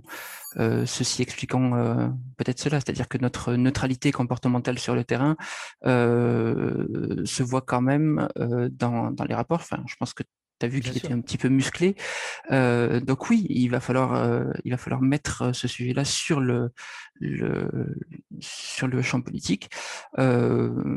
puisque tu parles d'union de la gauche et tout ça, moi j'espère qu'il y aura une ou un candidat qui osera faire, bon, peut-être un, gros mot, mais qui osera faire comme Mitterrand en disant les, les lois euh, les lois sécuritaires qui ont été votées, euh, on les abrogera. Moi, j'espère qu'on aura un candidat qui se positionnera euh, très fortement là-dessus. Malheureusement, dans, dans, le peu que je vois jusque dans le camp de enfin le camp, si, si, je peux me permettre, hein, parce que de Eliane Assassi, bon, ça, ça a l'air un petit peu compliqué. J'allais y venir, et d'ailleurs dans le chat, c'est repéré. Hein, euh, il y a le grand écart là entre Eliane Assassi et, comment il s'appelle Fabien Roussel, hein, euh, qui a fait des déclarations. Euh, voilà, plus de police, plus de voilà, plus de moyens. donc effectivement, ça. Mais on sentait dans l'émission, on sentait. je... c'était une émission qui d'ailleurs a été reprise par Blast comme celle-ci aujourd'hui. voilà, je vous invite à, je vous invite ceux qui ont des points de chaîne, si vous vouliez mettre juste au moins une fois ou deux le, le, le point barre d'Eliane Assassi là dans le, dans le son, ce serait sympa. Ou alors, euh, ou alors je vais le faire moi. Pas si... Ah non, je les ai enlevés peut-être les sons. Point barre Ah non, Point barre Ah bah, ah bah, c'est toi, Pierre. Moi, je l'ai mis, euh, voilà. On n'a jamais mieux servi que par soi-même. Voilà. Blasphème nous dit il faudra annuler le mandat de Macron en entier. mais c'est bon. je, non, c'est aussi une, une, question que je pose à voix haute et à tout le monde, c'est-à-dire que est-ce que est-ce qu'il faut qu'on travaille là-dessus? C'est évident qu'il y a des différences euh, entre euh, les Verts et, et, la France insoumise, par exemple, sur ces questions-là. Il y a des différences entre les communistes euh, et d'autres, quoi. Voilà, entre le NPA et, d'autres, il, il, y a des différences. Crois que les, différences, elles sont pas si énormes que ça sur, sur le droit à manifester. je pense que c'est assez, euh, assez clair euh, pour tout le monde. Sur le maintien de l'ordre en, lui-même, c'est euh, encore autre chose. Mais je, crois que sur, pour rebondir sur ce que dit le, chat avec il faudrait annuler tout le, quinquennat, justement, quelqu'un qui dit ça, c'est quelqu'un qui a suivi toutes les lois sécuritaires une par une. Moi, je crois que le, défi, malheureusement, il est encore un tout petit peu avant, c'est de faire en sorte que tout le monde les voit, ces lois sécuritaires. C'est que nous, ce qu'on fait, c'est de remettre la loi anti-casseur, qui, je vous rappelle, interdit de se masquer. C'est quand même une loi qui a été reprise. Enfin, moi, je comprends pas qu'on n'en parle pas. C'est une loi qui a été reprise par la Chine. La Chine a dit, regardez, en France, ils interdisent de se masquer, on va faire pareil. enfin, on en est, on en est là. C'était avant le Covid. Oui, oui, c'était avant le Covid. Mais euh, enfin, une, loi faite en France qui parle de manifestation et qui est reprise en Chine pour empêcher euh, les manifestants de, Hong Kong d'être euh, d'être masqués, moi je trouve ça déjà un petit peu dérangeant. Quoi. Enfin, c'est c'est assez dingue qu'on en soit venu là. Et ça, c'était que la première. Et après, on a eu euh, tout ce qu'on a dit euh, euh, avec le schéma national du maintien de l'ordre, la loi sécurité globale. Enfin, il, faut se rendre compte de l'empilement des lois sécuritaires. Et là-dessus, encore, je fais ma, paroisse là, mais, mais Ariel limite dire la même chose. Allez voir le travail de la LDH là-dessus de la Ligue des droits de l'homme parce que, enfin, on, dit attention, euh, il y a quand même un glissement euh, qui commence à, devenir dangereux. Et le livre Limi euh, en parle quand même largement. Absolument. tu veux que j'aille le chercher dans ma bibliothèque? Alors, je, l'ai juste à côté aussi, si tu veux. Mais ah bah, non, bah alors vas-y, parce que vas-y, vas-y. Non, pour attends, mais, sauf que moi, moi, je ah suis moins organisé, donc moi, je m'absorbe dans la caméra pour ça. Alors donc, ah ouais, moi, moi, je suis professionnel, attention. Euh, donc les amis, il est, il est 11h10, euh, on est ensemble depuis 9h euh, du matin, donc ça fait quoi 2h, 2h15. voilà, Pierre revient. je voudrais juste vous dire, on, finit la discussion avec Pierre, ensuite petite pause parce qu'il faut aller chercher du café. Et attends, attends une seconde Pierre. Et ensuite, on fera une petite revue de presse express, et notamment avec les dernières révélations absolument incroyables. Euh, de Mediapart concernant euh, Viry Châtillon. Voilà, je te remets à l'écran. Donc là, tu peux montrer le bouquin. Excellent. Excellent. Excellente, Excellente intervention. Ariel Imi, le coup d'état d'urgence. Mais bon, Ariel Imi vient trop souvent ici. Moi, j'en ai marre de parler de lui. Oui, oui, ça, suffit là. T'entends tout le temps les mêmes personnes. Enfin, vraiment. Euh, ah non, non, là, là, tu exagères. Mais disons que lui, lui, lui, il prend, il, il, il, prend, il prend beaucoup de place, l'ami. Non, non. mais euh, et moi, moi, ce, ce livre d'Arié, et euh, ben, je, je suis vraiment pas bon du tout pour Twitch, mais regarde, hop, moi je le complète avec ça, euh, parce que pour moi c'est c'est vraiment c'est vraiment le message que je veux faire passer. C'est-à-dire que quand on prend le coup d'état d'urgence, la Ligue des droits de l'homme, depuis très longtemps, à ce slogan, l'état d'urgence, ça se refuse. Euh, ce qu'il y a dans le prologue du, du, bouquin, c'est de dire qu'on a passé euh, depuis 2015, euh, je crois, la moitié de, notre vie depuis 2015, c'est un état d'urgence. À quel point, euh, enfin, quand est-ce que ça n'est plus de l'urgence et à quel point est-ce que c'est euh, nécessaire? C'est tout le débat de ce livre-là. Et je pense que je pense qu'on peut y aller, on peut, on peut lire ça. Et, et c'est ça qu'il faut mettre dans le, débat public aussi, dire à quel point c'est de l'urgence. Euh, quelle attitude, c'est très rigolo. Je, rigole. Euh, il y a A, Anonyme, alors ça devient compliqué, euh, qui demande faut-il être de la Ligue des droits de l'homme, du SAF ou de Copernic pour faire partie de l'Observatoire des pratiques policières, l'Observatoire toulousain? Alors, moi j'y suis rentré sans être adhérent encore à la LDH. Je suis nouveau adhérent. Je suis là que depuis 2019, donc c'est pas vraiment janvier 2019. J'ai décidé de, de, prendre mon, adhésion à, la ligue, mais parce que moi, c'est ma façon de m'engager, c'est de dire d'abord je regarde et puis après, une fois que ça me plaît, je, rentre et, j'y participe grandement. Je pense qu'on ne pourra pas me reprocher mon, mon application au moins sur ce point, parce qu'il il y a quelques manifs derrière. mais non, ce n'est pas, obligatoire et on a encore quelques, quelques observateurs qui ne font partie d'aucune organisation. C'est juste entre guillemets, le, le, chapeautage, c'est-à-dire que quand il faut faire un communiqué de presse, ben, si moi j'écris un communiqué de presse, il ne sera pas repris tout simplement. Alors que bon, ben, quand c'est signé la Ligue des droits de l'homme, le syndicat des avocats de France, la Fondation Copernic, c'est un petit peu plus, plus lourd. Mais non, il n'y a, pas besoin, a pas besoin d'être adhérent. en tout cas, Toulouse, je ne sais pas comment ça se passe dans les, autres observatoires, c'est une question que, qui mériterait d'être posée. Je ne crois pas qu'on vous refuse, vous refuse l'entrée quand même. Faut pas c'est pas le, principe de ces organisations. Il faut, dire, il faut dire les choses. À la, Ligue des droits de l'homme, le, le... moi par exemple, j'ai fait pas mal de débats tu sais, pour accompagner la, sortie du, du, film. Et euh, la Ligue des droits de l'homme, Amnesty International, il y a parfois dans les membres euh, des discussions hein, sur est-ce qu'il faut aller sur ce terrain-là ou pas, sur le terrain de la, question de la police. Euh, il, y a, aussi des gens qui sont très légalistes et qui, et qui s'interrogent. Hein. J'ai même fait un débat, c'était assez drôle, où il y avait la moitié, je ne dirais pas où, c'est dans un petit endroit, donc je ne veux, pas, je veux pas semer la panique, mais il y, avait, la moitié des membres d'Amnesty qui étaient là, et l'autre moitié qui avait refusé de venir en disant c'est pas à nous, Amnesty, de, de, de, porter ce combat-là, etc. etc. Euh, sous-entendu, euh, bon voilà, il y avait, il y avait pas mal de, sous-entendus. A contrario, euh, j'ai entendu des, des, gens de la Ligue des droits de l'homme, mais sans cynisme, dire bah, que ces questions-là faisaient venir à la Ligue des droits de l'homme des, plutôt une jeune génération dont tu es le représentant. Euh, enfin, tu, as, voilà, euh, voilà, de, gens qui étaient pas forcément, euh, qui venaient pas forcément la LDH au départ, pour qui c'était loin ou voire inexistant, etc. Et que, voilà, c'était sans être un produit d'appel, bien entendu, c'était aussi une façon de régénérer un peu les troupes. Voilà.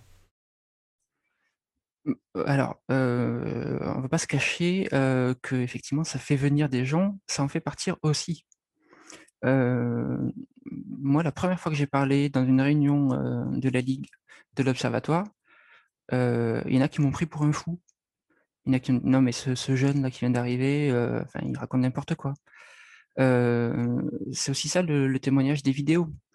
C'est-à-dire que quand, quand, on montre et ce que nous, on fait comme travail et ce que tu peux faire avec le film, ça choque jusque au, à ceux qui sont encartés à l'LDH. Et c'est normal que ça se passe comme ça. Je, dirais même que c'est sain qu'il y ait des gens qui pensent encore qu'il il, faut, il faut être très légaliste. Mais ça vient de, de la culture, c'est-à-dire que nous, à l'Observatoire, on dirait attention, la police est violente. Oui, mais n'empêche que, est-ce que c'est pour... Enfin, c'est quand même pas encore un débat de dire est-ce qu'il faut une police? En général, euh, la plupart des gens disent oui, il faut une police. C'est ce qui est dit euh, dans le fameux article 12. Euh, voilà, enfin, en tout cas, on, est légaliste jusque-là. Alors, ma machine à son ne, ne, fonctionne pas ce matin, sinon je mettrai évidemment l'article 12 lu par Monique Chemier-Gendreau dans Un Péquicien Sage. Euh, qui est effectivement euh, de, mon point de vue, mais je crois que je l'ai quelque part. Attends, je vais, je vais essayer de le, retrouver.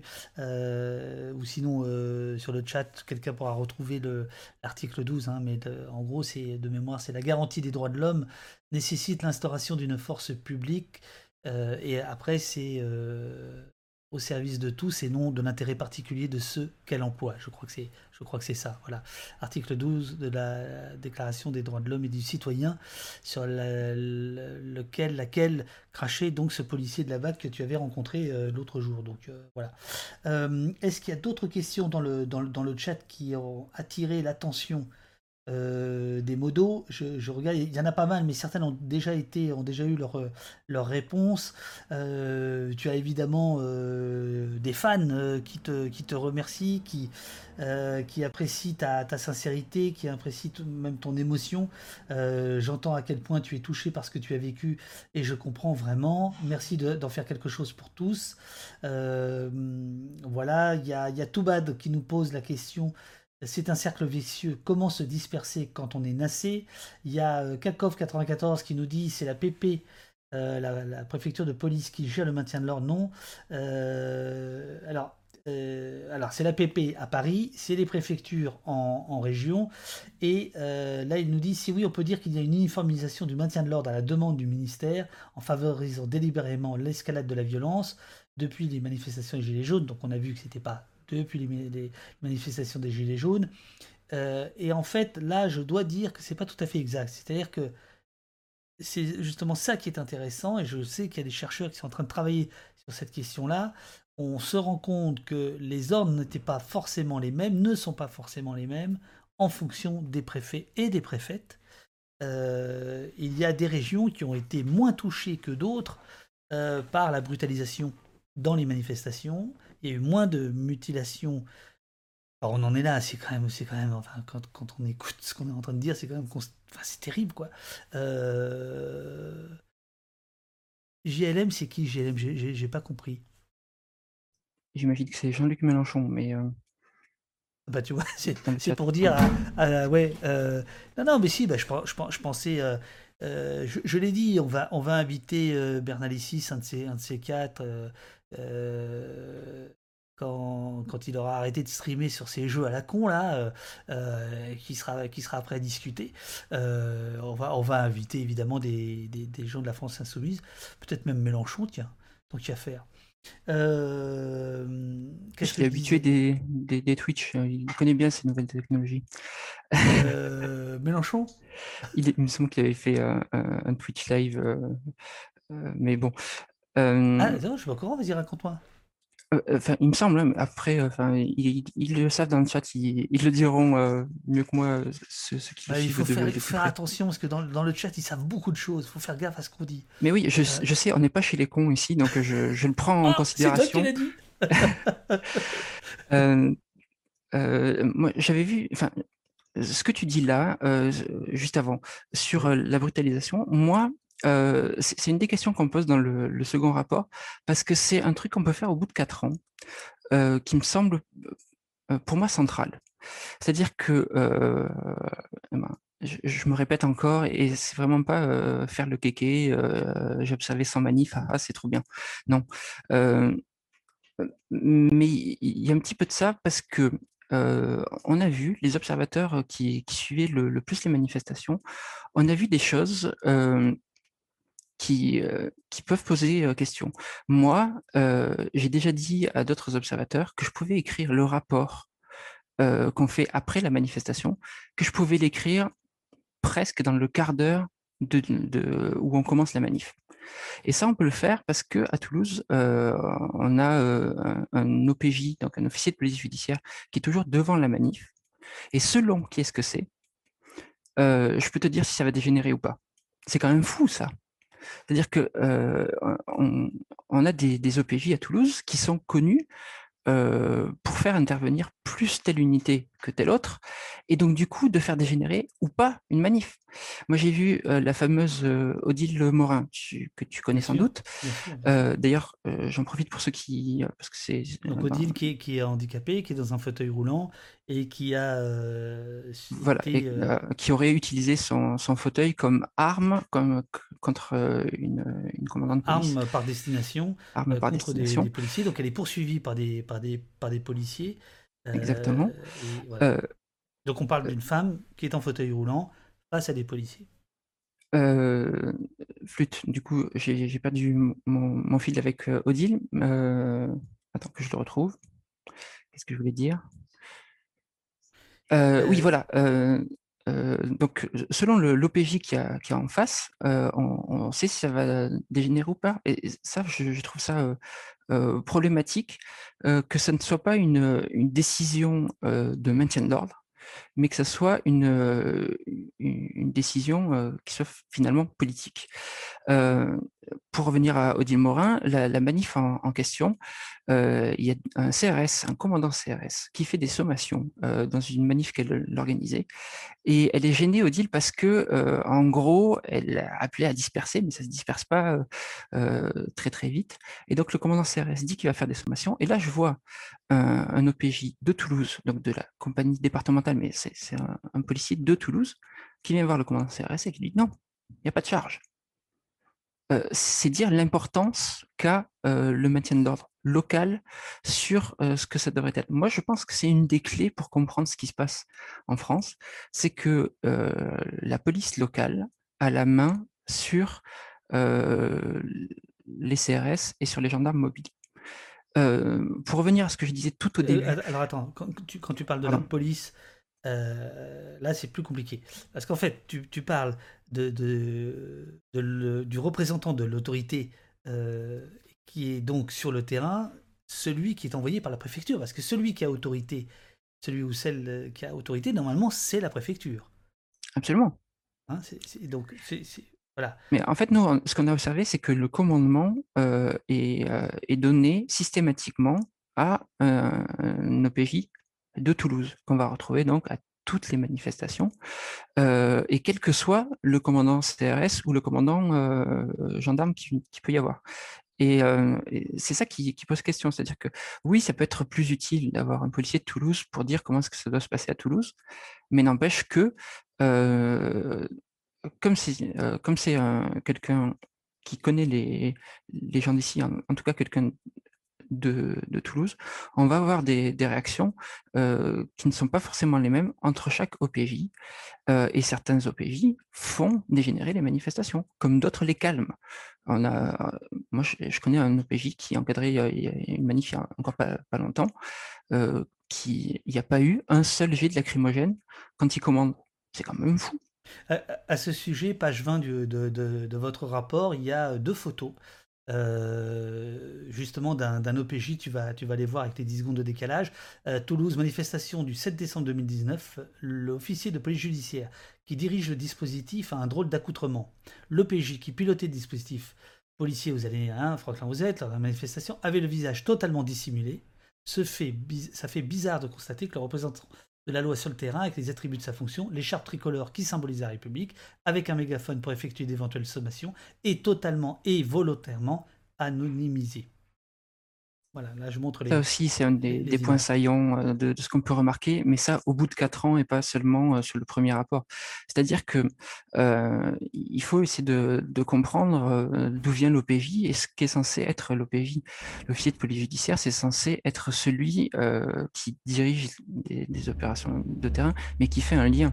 C'est-à-dire que si on lui donne à lui la charge de faire des sommations, c'est parce qu'il a quelque part une espèce de fonction de médiation. C'est-à-dire attention, enfin, déconnez pas les gens euh, maintenant on va être obligé d'intervenir. C'est ça une sommation à la base. Quand on dit dispersez-vous, bah, on dit attention, enfin, euh, là, ça, enfin, on rentre dans le cadre légal et maintenant il va falloir se disperser. Et si vous ne vous dispersez pas, on va faire usage de la force. C'est exactement la sommation euh, telle qu'on entend. Dispersez-vous, première sommation, on va faire usage de la force, dernière sommation, on va faire usage de la force. C'est quand même presque de la médiation, ça.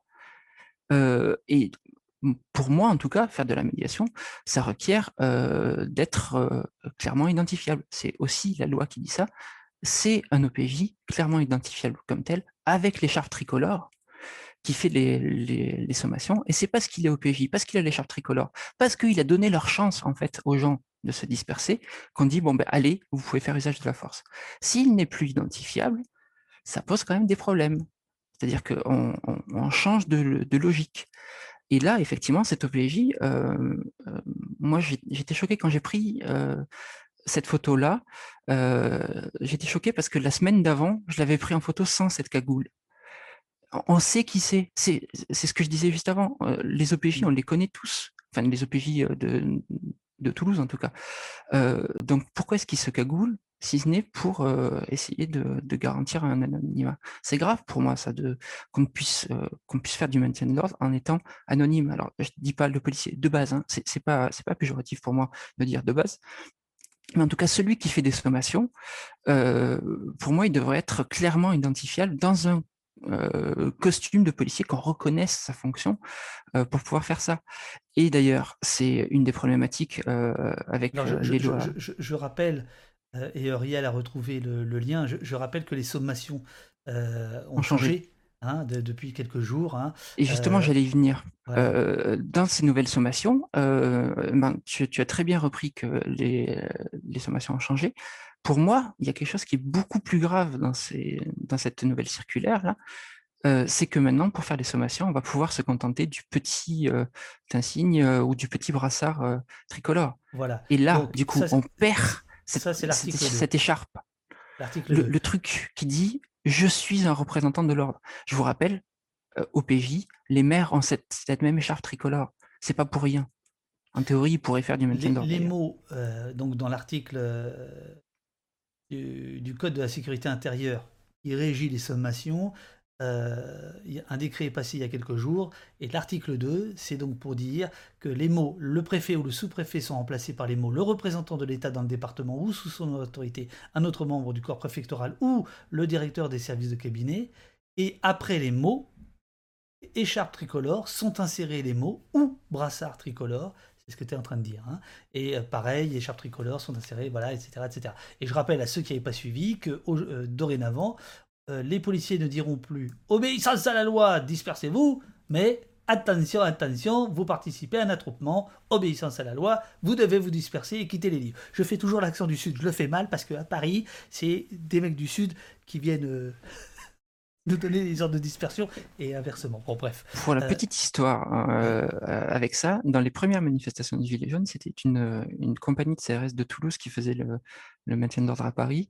Et c'est pour ça que ça avait tant à Toulouse, c'est parce que nous, ils avaient euh, envoyé les, les gens qui étaient en, formation à l'école de Toulouse, en fait, faire du maintien d'ordre. Et comme ils ne pouvaient pas faire totalement usage de tous leurs moyens parce qu'ils étaient encore en formation, ça avait dégénéré. Qu'est-ce que tu penses du retour euh, des officiers de liaison euh, qui s'appelle ELI C'est une question du, chat.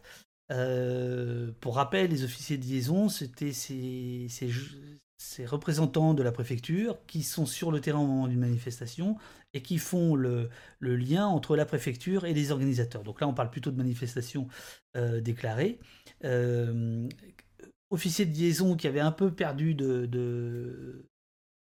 de présence euh, et qui sont réactivés là euh, à la demande notamment du ministère de, l'Intérieur euh, et c'est présenté comme quelque chose qui s'apparenterait la désescalade dite à l'allemande où effectivement il y a un système de communication qui est mis en place. J'ai été très frappé de voir en Suisse la première ZAD qui, qui, a, eu lieu et qui a été tout, tout de suite, comment dirais-je, dispersés, euh, qu'il y avait ces agents de liaison côté policier, mais il y avait aussi euh, des manifestants qui avaient dans le dos euh, contact police.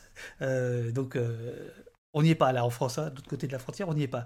Mais qu'est-ce que toi tu penses Et attention, tu engages l'observatoire? Alors, ou alors sinon on dit bon non, c'est toi qui, qui parle et puis non, mais on, on est en train d'en parler parce que c'est un, débat encore très très actuel à l'observatoire parce que c'est très neuf. Enfin, faut, ce que on, va mettre la, logique. Pourquoi est-ce qu'ils sont là? C'est juste ce que je disais avant. Étant donné que les officiers de police judiciaire vont être de plus en plus anonymisés au sein des dispositifs, il faut bien qu'il y ait quelqu'un qui fasse cet office de médiation. Donc on voit que c'est dédié à, à quelqu'un d'autre. Euh, donc ces ELI, euh, comment dire, la volonté de dialogue, euh, c'est pas moi de, de, la juger. Il y a des, euh, des gens qui trouvent que c'est très bien qu'on discute avec les manifestants, des gens qui disent que c'est pour avoir plus d'informations à l'intérieur des cortèges. Je pense que les deux visions ben, ont leurs intérêts et, et leurs failles. moi, ce que je retiens pour le moment des ELI, c'est que il y a beaucoup de, de, communication qui sont autour de ça pour dire regardez, on va quand même discuter avec cette bande de fous qui ose encore manifester en France. sauf que, sauf que pour le moment, c'est quoi leur formation et d'où est-ce qu'ils viennent? On voit que c'est des gens qui sont modérément volontaires, c'est-à-dire qu'en théorie, ils sont volontaires, mais il y a des articles de presse qui nous disent qu'en fait, ils sont désignés volontaires d'office, bon, euh, et que la formation, c'est 48 heures. Enfin, 48 heures, pardon, euh, non, c'est deux jours de formation, donc euh, on est plus sur du 14-15 heures que sur du 48 heures. moi, ça Bah, me pose question. le, le- le- le- le maniement du LBD, c'est pareil. hein.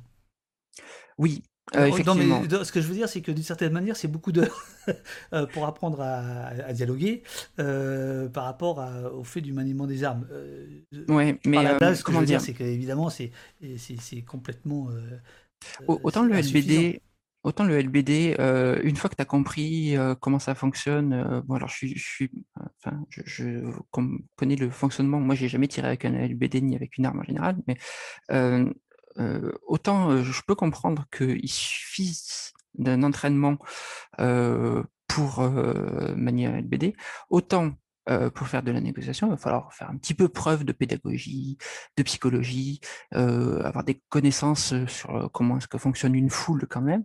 Je crois que ça peut pas trop trop s'improviser euh, et que même si c'est un psychologue de la police nationale qui s'en occupe, je crois qu'en 14 heures ça va être un petit peu léger. Après, A- moi Amar, je, je veux voir. hein. Ben Mahomet, qui était là lundi dernier à ta place, ce policier lanceur d'alerte, a- vraiment, je, vous- invite à regarder l'émission. euh, elle, est en rediff sur Twitch euh, ou sur Blast depuis, de- depuis ce matin. Euh, parler de ça, lui, hein, d'une manière générale, hein, disant que la- la- l'aspect psychologique manque cruellement euh, dans le cursus de formation des, policiers.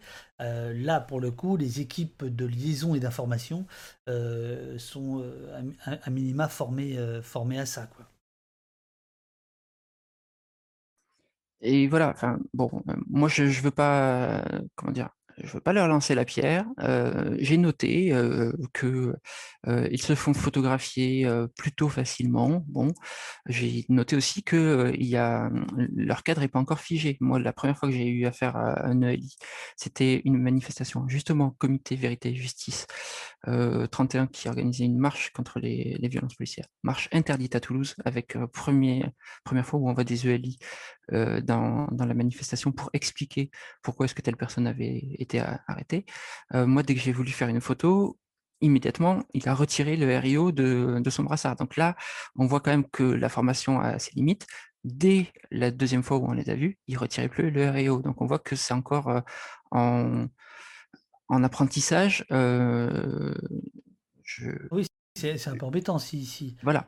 qu'un policier chargé de faire le- de la liaison d'information retire son, RIO, c'est que euh, la formation n'a pas été assez. euh, Et, voilà, donc moi, euh, je vais, attendre pour pouvoir porter vraiment des conclusions, que euh, un truc qui soit, euh, qu'on puisse voir euh, manifestation après manifestation, que ça se passe effectivement comme ça.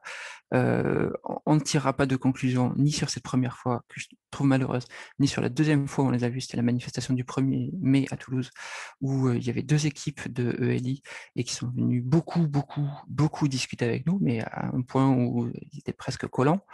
Donc, moi, je me fais pas. c'est tout l'intérêt de l'observatoire. C'est pas de dire ils sont collants parce qu'ils nous ont collé une fois ou ils enlèvent leur RIO. C'est de voir une observation en cours et ce sont des effectifs de police. On, fera des rapports sur eux comme on le fait sur les autres. Et ce n'est que au bout de, je sais pas moi, de 30 manifestations où on les aura vues où on pourra commencer à tirer des, conclusions. C'est vraiment ça notre, notre travail sur le terrain. C'est de prendre des éléments sur la longueur.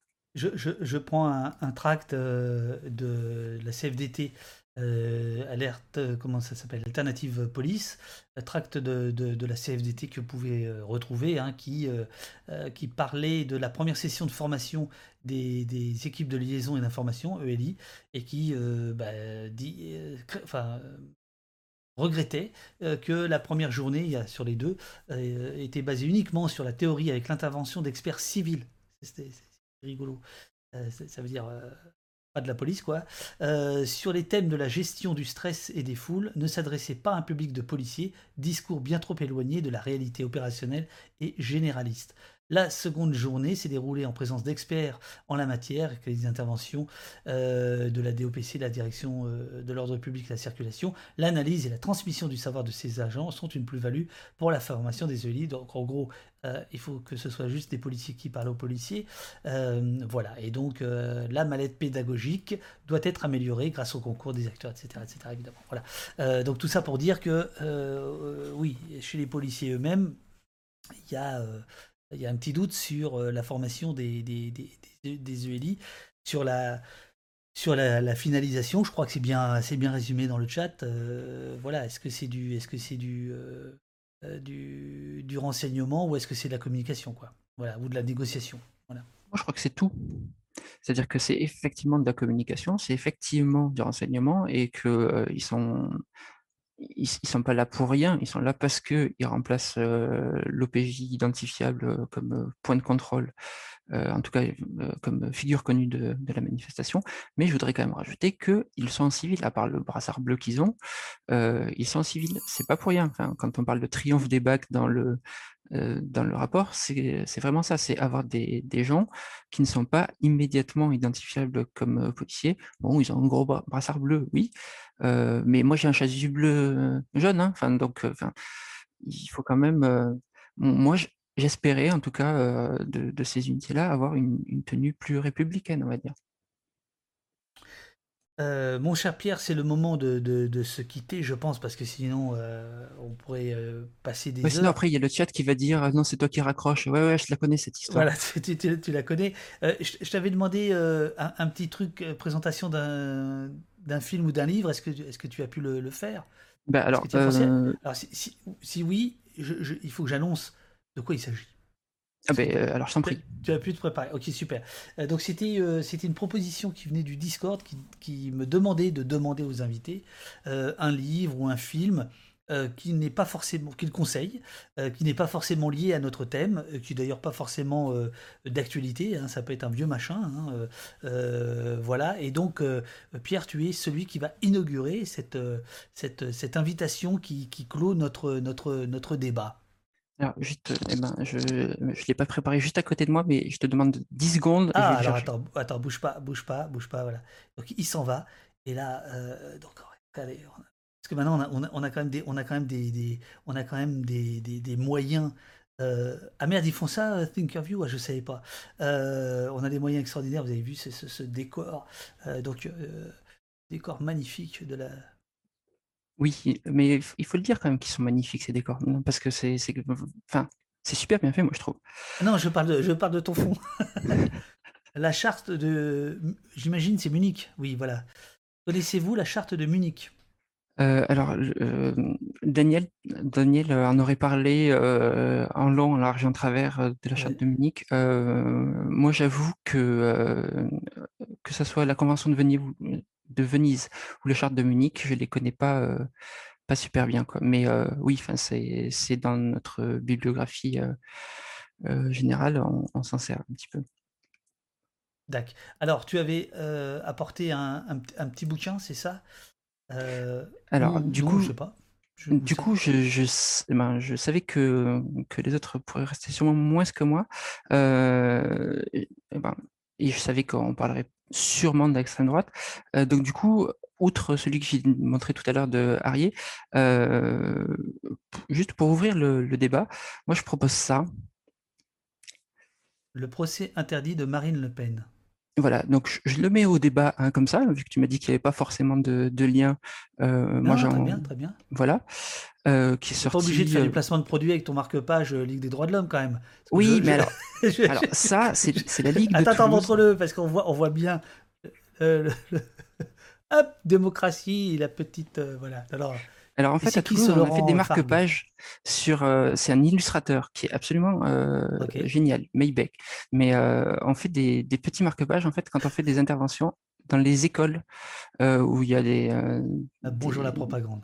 Exactement. Euh, donc voilà, euh, moi je crois que, que parler euh, du Front National, ça peut aussi intéresser. et ensuite, parce que il n'y a pas très très longtemps, on parlait, on a parlé de François Mitterrand et on parlait de la tribune des militaires encore tout à l'heure, je vous propose aussi Alors, je Mais sais attends, pas parce que tu, placer. tu, tu- tu n'as pas dit ce que c'était, le, le, le- le bouquin sur, euh, sur Alors oui, euh, celui d'avant, euh, on a le temps pardon. ici. hein. De toute façon, là, ça fait 2h49. Moi, je pense que un bon invité, c'est 3 heures. Donc, Ah, il, il- il ok, il te donc reste j'ai 11 encore il 10 te reste minutes. 11 minutes.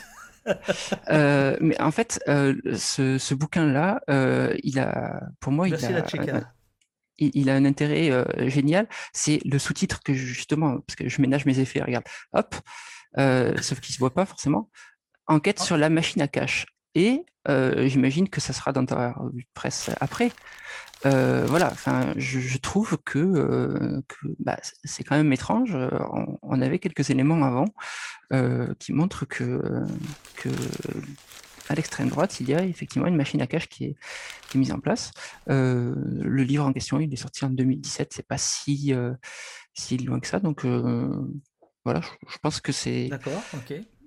Voilà. Donc, euh, euh, J'imagine. Alors, je sais pas si, si Uriel est encore là ou pas. Oui, si elle est. euh, la non. pauvre euh, Uriel, Fran- François, si, si jamais tu peux trouver les, les références et les mettre dans le, dans le chat, ou sinon, moi je. Non, attends, sinon je m'engage à le faire juste après quand on aura coupé ou en tout cas au pire sur le sur le Discord. D'accord. Ce qui est de bien pour moi avec ce, ce bouquin, c'est que on, on rappelle un petit peu euh, ce que disait le père Le Pen. Le, le père de Marine disait quand même tête haute, main propre. Et on voit que, en fait, non, pas du tout. Et c'est ce qui est en train de sortir ces jours-ci. Je suis extrêmement contente du coup d'avoir choisi ce, bouquin parce que ça quand même un bouquin de 2017 a quand même des, retentissements très très actuels vu que c'est sorti quand? Avant-hier peut-être? Euh, voilà. Euh, Alors, en fait, c'était il y, a, déjà longtemps le, Mediapart en parlait, mais hier, il y a eu quatre pages dans le journal du dimanche euh, que je suis allé acheter. Non, mais sans déconner, pour la revue de presse, et notamment pour lire un passage. Et euh, quand on aura terminé l'entretien, il y aura pause parce qu'il faut aller chercher du café, et je vous citerai les cinq lignes. Et c'est absolument, je trouve ça dément, absolument dément. Rien n'a changé. Voilà. Euh, voilà, donc ça, ça, c'était ton premier, euh, premier conseil. Euh, qu'est-ce que que tu avais d'autre comme conseil? Tu avais un autre bouquin? Ouais, c'est un bouquin que, j'ai eu entre les mains un petit peu par hasard, mais c'est un bouquin en fait qui reprend toutes les interventions de François Mitterrand quand il était président et quand il parle de l'armée en général. Euh, et comme euh, on parle de la tribune des, militaires euh, en ce moment, je trouve, et de François Mitterrand, parce qu'on a parlé de, la date anniversaire de, de son élection, je trouve intéressant de voir un petit peu comment est-ce qu'on voyait actuellement les militaires sous Macron, on va dire. Sous Macron, ça fait un petit peu, euh, un petit peu roi, ça, ça me dérange moi personnellement, mais, euh, mais en tout cas, comment est-ce qu'on le voit euh, avec, euh, avec Macron et comment est-ce qu'on le voit avec euh, Mitterrand? Alors, c'est mon fond du coup qui, qui le cache euh, Oui, en partie, c'est la France, France et sa et, défense. et sa défense, euh, qui reprend euh, tout simplement tout- tous les, les discours euh, comme ça. Euh, un passage vraiment, euh, moi, qui m'a, euh, qui m'a, comment dire, m'a interpellé, c'est, c'était page 286 de, ce livre-là, c'est François Mitterrand qui reçoit des représentants de chaque arme, donc gendarmerie, armée de terre, il y a mon chat que vous commencez à entendre, euh, qui s'impatiente, donc gendarmerie, armée de terre, armée de l'air, toutes les armes qui, sont représentées là, et François Mitterrand leur explique à quel point euh, ils sont euh, représentatifs euh, de la République. Euh, et ça, ça m'a, ça m'a fait un petit peu écho quand même quand on parle aujourd'hui de la tribune des militaires qui disent attention, il faudrait, il faudra l'intervention de nos camarades d'active. Et quand on lit ça, je trouve le, le gouffre en, en, en 35 ans assez abyssal et peut-être qu'il faudra se réinterroger en, en, quelques, années euh, de quoi à quoi on est passé. Alors euh, là, je, mets euh, le lien vers le bouquin. donc visiblement, il y a un truc qui s'appelle Mitterrand.org, c'est l'Institut François Mitterrand, la France et sa défense. Donc voilà, ça date de juin 2015. Euh, et l'autre bouquin, Fr François, qui n'est pas Mitterrand, le François Modo ici, il a mis un lien vers Amazon. Alors François, Amazon, ça n'est valable que pour les abonnements Twitch. Hein. Le reste du temps, non. le reste du temps, on va ailleurs. Euh, voilà, on va, on va essayer de trouver la, la, la, référence. Euh, écoute, euh, Pierre, je pense que tu as, tu as, fait, le, tu as fait le tour ou tu avais un autre choix Non? Non, le, non, c'est bon, on va se calmer quand même. on va se calmer, on va se calmer. puis là, il y a ton chat qui, qui t'appelle. écoute, c'était un plaisir de te, de te recevoir, de t'écouter. merci, merci à tous ceux dans le chat qui, qui ont posé plein de questions et qui ont participé activement euh, à, la, à, la, discussion, à la, à la réflexion. Est-ce que tu vois autre chose euh, avant qu'on se, qu'on se quitte ou pas? Euh, Alors, j'ai le départ brutal, quoi. On va essayer, nous, à, l'Observatoire, de, de, voir si on peut pas avoir un observateur à fois pour la présentation de ton film, comme on l'avait fait dans les différentes salles où tu es passé pas loin ah oui, de, bien sûr, de Toulouse. Euh, donc on va essayer d'être présent et peut-être pour euh, enrichir un dialogue en, en, fin de film. Ça, ça, fait partie pour nous un petit peu de notre mission d'expliquer aussi, euh, de, de, de, montrer quand on a un documentaire comme le tien qui, qui permet de voir ce que c'est que le maintien de l'ordre trouve qu'avoir euh, quelqu'un dans la salle qui peut euh, réagir, on l'a fait euh, à Toulouse plusieurs fois, aux alentours de Toulouse, mais également à Carcassonne, enfin dans, dans l'Aude, un petit peu à Limoux aussi. moi, je trouve intéressant qu'on puisse le faire. Et, bien sûr, n'hésite pas à nous C'est ça, bah, vous, êtes les bienvenus. C'est le 15 juillet. c'est au Festival Résistance de foi. Ciné-débat, un pays qui se tient sage puisque avec la réouverture des cinémas, bah, on va refaire une petite tournée. Euh, voilà, bah, si, si, si le, euh, l'observatoire veut, veut, se joindre, euh, veut se joindre à nous, c'est avec grand grand plaisir. tu connais le, tu connais le, la tradition désormais. Hein, les gens vont balancer des sons dans le dans le chat pour te pour te saluer pour te pour te remercier. merci merci beaucoup Pierre pour ton sérieux. Merci d'être là si souvent dans le dans le chat. Et c'était bien que tu passes du chat à l'écran et alors, justement, euh, pour, euh, juste pour finir, mais promis, c'est la dernière chose. Mais moi, je, tu veux faire tes 3 heures. on est à 2h56. Vas-y, vas-y. voilà. Eh ben, euh, moi, je voudrais remercier parce que là, là c'est moi, mais celui qui a, qui a écrit le, rapport vraiment, parce qu'il faut qu'il y ait, en vrai, il faut qu'il y ait qu'une seule main qui écrive, sinon ça, ça marche quand même moins bien. C'est Pascal Gassio. moi, je tiens à le remercier beaucoup. Mais au-delà de Pascal, moi, je voudrais remercier chacun des observateurs qui, que ce soit à Toulouse ou ailleurs, qui ont permis les rédactions de, ces deux rapports-là. Euh, parce que parce qu'on a des observateurs qui ont peur, on a des observateurs qui partent à la moindre sommation euh, dès les premiers lacrymogènes, on a même des observateurs qui partent dès que les policiers mettent leur casque. C'est dire si ça peut arriver vite parfois. Euh, moi, je voudrais vraiment les remercier chacun parce que parce qu'on est vraiment un groupe et que ça c'est chacun des observateurs qui a permis qu'on puisse faire ce travail collectif euh, que moi je viens euh, présenter avec euh, Daniel et, Claire, mais vraiment c'est un, gros travail collectif, notamment d'écriture. Voilà. Ben, merci, merci, merci beaucoup. Tu liras tous les remerciements qu'on te. pourquoi tu, tu dis qu'il faut faire la formation à la rédaction collective? Euh, euh, c'est possible. Euh, c'est encore un autre débat et, et même pour, pour ben, le dessin que je t'ai envoyé qui parle de, de, l'expertise de, l'observatoire, on se pose aussi des questions sur comment est-ce qu'on peut le, rédiger, sur est-ce qu'il faut utiliser l'écriture inclusive ou pas. Enfin, tout ça, c'est des débats qui, qui se posent, mais dans toutes les associations, je crois. Merci, euh, merci beaucoup Pierre. Attends, attends, attendons encore euh, euh, deux, minutes, un petit peu moins de deux minutes, comme ça tu auras tes trois heures. On, te dit que tu as droit à un sandwich au Kiri. ton avocat, après ces trois heures passées ici, j'avais vu un tweet de, de, chez vous appelant à manifester contre ta présence au poste enfin de, de, de, de soutien. Euh, du, voilà. Euh, merci, merci beaucoup pour, euh, pour ton sourire, ta bonne humeur et ton sérieux, quoi. Voilà. Je on crois que c'est ça la recette. On, essaie de pas tomber dans le, comment dirais-je, dans le désespoir, bien qu'à chaque fois mais c'est vraiment ça. C'est-à-dire qu'il faut garder le, sourire, il faut garder l'engagement, mais euh, pour garder l'engagement, il faut garder le sourire. Et euh, moi, je le dis euh, tranquillement, hein, nous, après, enfin, tant que les bars étaient ouverts, après chaque observation, on allait se prendre tous une bonne bière ou autre à consommer avec modération, tout ce que tu voudras, mais parce que ça fait partie un petit peu de, de, de comment est-ce qu'on peut se retrouver, comment est-ce qu'on peut en parler. C'est important. Il y a Saphir Cléo qui dit qu'elle pourrait t'écouter encore trois heures. Alors c'est possible, mais je vais devoir boire beaucoup. ah oui, ça, il faut que je, il faut que je prévienne les, invités de. Voilà. bon courage à vous tous. Tenez-nous au courant. je rappelle que toi, tu es dans le Discord et que tu es souvent en train de nous dire plein de choses. je vois plein de gens qui arrivent encore maintenant. C'est incroyable. Il reste 20 secondes et tu auras fait tes 3 heures. bientôt, il y aura des, il y aura des, des, petits grades. Des Rio, des Rio. je suis passé au poste tant d'heures. Ah, ça, manque, attention, euh, des décorations. Euh, tu, tu parles, on est très très friands nos des, décorations.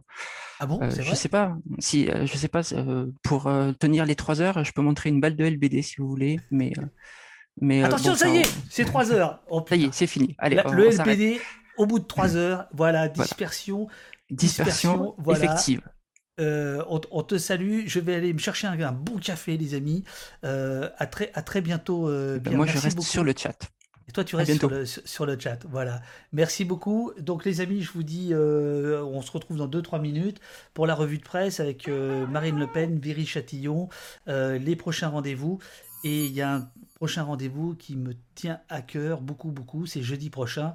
Vous allez comprendre excellent, pourquoi. Excellent. Excellent. balancez vos points de chaîne et à tout à l'heure. Merci Pierre. Merci encore.